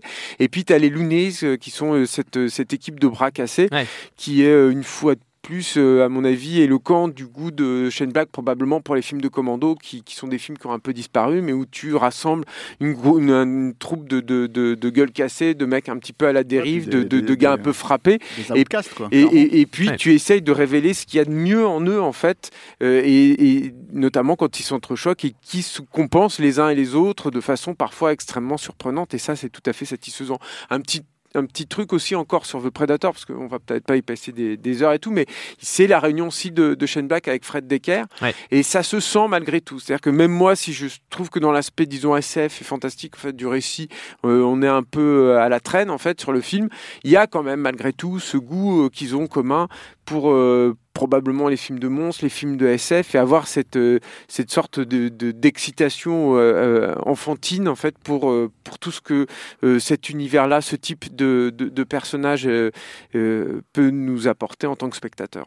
Et bah voilà, on y est arrivé. En On deux heures de, arrivé. de, de boucler tout ça, on y est, heures, on y est presque non arrivé en deux heures. Ah, magnifique, magnifique quand même. C'est parce que Julien, il a très bien. parce que euh, il a résumé, bien euh, intégré l'idée de résumer. et The Predator De résumer deux The. Predator. Mais faut revoir Predator, c'est quand même bien. Oui, Moi, j'aime bien. oui. Peut-être juste dire, on l'a, dit plusieurs fois au cours de, de cette émission, que Shane Black est donc euh, encore à l'œuvre sur euh, le projet Dog Savage, même si on ne sait pas exactement où Bah alors, ça, en fait, le- où c'est ça un va. peu- C'est un peu enterré. C'est un c'est peu un peu enterré, enterré mais ça fait que- plusieurs fois déjà qu'on l'enterre. Oui, Avec Dwayne Johnson. ouais. Alors Dwayne Ouais. Johnson devait le faire. Ouais. Le problème c'est que le studio, alors je ne sais pas lequel studio c'est en l'occurrence. Warner, je C'est. Warner. En fait, veut faire un film contemporain Ouais. et, euh, et. The Rock, euh, The Rock, pff, Shane Black, euh, Shane Black, pardon, euh, euh, veut faire un film d'époque. ce qui est plutôt Donc voilà. Et du coup, ça c'est c'est un problème. Je pense que le bid de, de The Predator et surtout le, Ouais. le- la réputation du film, parce que c'est un film qui est vraiment pas du tout apprécié. hein, c'est pas du tout populaire. On verra euh, si les années euh, seront clémentes avec lui, quoi. Euh, parce que finalement, comme on l'a dit, c'est pas mal de films de Shane Black qui se sont fait défoncer à l'époque Ouais. de leur sortie, quoi. Euh, on verra si si s'il y a moyen de rebondir pour lui, parce que pour l'instant, je pense que euh, le prochain film, on sait pas ce que c'est. Moi, je si j'étais lui, je miserais sur un petit film, hein, vraiment un tout petit truc qu'il serait capable aussi- Il d'écrire. avait quoi. été annoncé il y a, il y a- il y a longtemps déjà là sur euh, The Destroyer. The Destroyer, oui, Mm. c'est ça. Ouais. Euh, la série de romans dont sont tirés les Remo euh, sans armes et dangereux. Mmh. Qu'avait euh, failli adapter euh, Friedkin dans les années 80 Voilà. avec Sylvester Stallone au casting. Et donc là, Non, c'est pas la même chose, c'était. Executioner. euh. Ah oui, pardon, ouais, c'est pas la même chose. Mais euh, c'était encore un autre personnage. Mais, Mm. euh, mais, euh, mais ça, c'est pareil, c'est du, du pulp pur et c'est difficile, je pense, aujourd'hui à vendre aux États-Unis et surtout à vendre tel que lui voudrait le faire. C'est-à-dire, encore une fois, je Faut pense que. passer après, après Remo sans armes et dangereuses. En plus. Ah, mais il, avait, un des scénaristes de Fight Club que- qui était dessus, euh, Jim Hulse. Et euh, bon. Bah, C'est-à-dire, euh, c'est c'est vrai que euh, je disais ça tout à l'heure là pour Nice Guys, mais ça devient compliqué pour un mec comme Shane Black, à part euh, s'il retourne faire euh, essuyer les plats sur un Marvel, quoi. Mais ça, ça devient compliqué Ouais, là, puis, de bosser Hollywood. c'est- quoi. c'est- je pense que c'est le problème de Predator, c'est le, The Predator et le problème de, de, de- d'Iron Man 3 en partie, c'est que encore une fois, je pense que c'est pas ses créations. Mm. Donc en fait, à partir du moment, à partir du moment là, c'est difficile pour lui de déconstruire ça. Effectivement, comme, il- comme disait Julien, reproposer quelque chose qui serait le Uber Predator, qui est pas satisfaisant au niveau du Predator, parce que tu peux pas faire un personnage aussi iconique, c'est très difficile. Il a 30 ans derrière lui. Euh, bah voilà, c'est c'est c'est c'est ça, et, et je pense que c'est pour ça que moi je mise vraiment sur un tout petit film de 10 millions avec une star. un, un Et- Netflix, par exemple, il serait à sa place là-dedans. Mais pense, moi hein, j'ai envie de les voir au cinéma ces films-là. Mais euh, non, bien sûr, mais bon, mais c'est intéressant quand même parce que finalement tu vois bien l'évolution en fait d'Hollywood sur ces des années 80 à aujourd'hui en fait sur tout ce que c'est devenu, ce Ouais. que- les différents passages. C'était ce- cette état un peu de flottement au début des années 2000 en fait où ils ils savaient pas trop en fait euh, Hollywood où ils en étaient parce qu'ils avaient été pas mal chamboulés à la fois par le Seigneur des Anneaux, par Matrix, etc. et que ça avait un peu rebattu les cartes. Le le le le la, la- la fin aussi des, des trucs à la Joel Silver avec un peu la, la Action Hero en fait ce que ce que ce, ce bid là annonçait aussi hein, quelque part. Donc il y a et puis cette explosion évidemment des productions Joel Silver dans les années 80 il est c'est intéressant en fait de, de suivre la carrière de Black parce que je trouve que ça Il est euh, représentatif de tout ça, effectivement. Et euh, vous l'avez entendu, Capture Mag le podcast, l'épisode ferme, allez, 24, allez, rentrez chez c'est fini, on ferme, effectivement. Merci beaucoup à tous les quatre, euh, chers Merci à amis. toi, Thomas. merci Thomas à Quentin, à Merci, la Thomas. technique. J'ai failli taper David Ogia, mais non, pas du tout. Ça me, ça, me, Rozek. ça me flatte quand même énormément. CaptureMag.net pour toutes les infos, les infos utiles, on peut le dire, on peut le dire, Stéphane. Et on se retrouvera dans un mois. Est-ce qu'on dit de quoi on parle dans un mois? Tu peux le dire, Je vas-y. peux le dire. Je pense que ça va faire plaisir aux gens. ça va faire plaisir aux gens. On va parler de Michael Bay. Voilà, Ah, pour faire plaisir à Julien. Faire plaisir à. Julien Dupuis. Et pour vous faire plaisir, pour je serai Michael. Bay. avant tout. Et Voilà. Ernest Bordeaux ne sera pas parmi nous euh, pour, Voilà. pour parler de Michael Bay, mais il sera avec nous en pensée, là pour les bons films. évidemment. Et donc Ouais, on, Vous dit, on vous dit à dans un mois.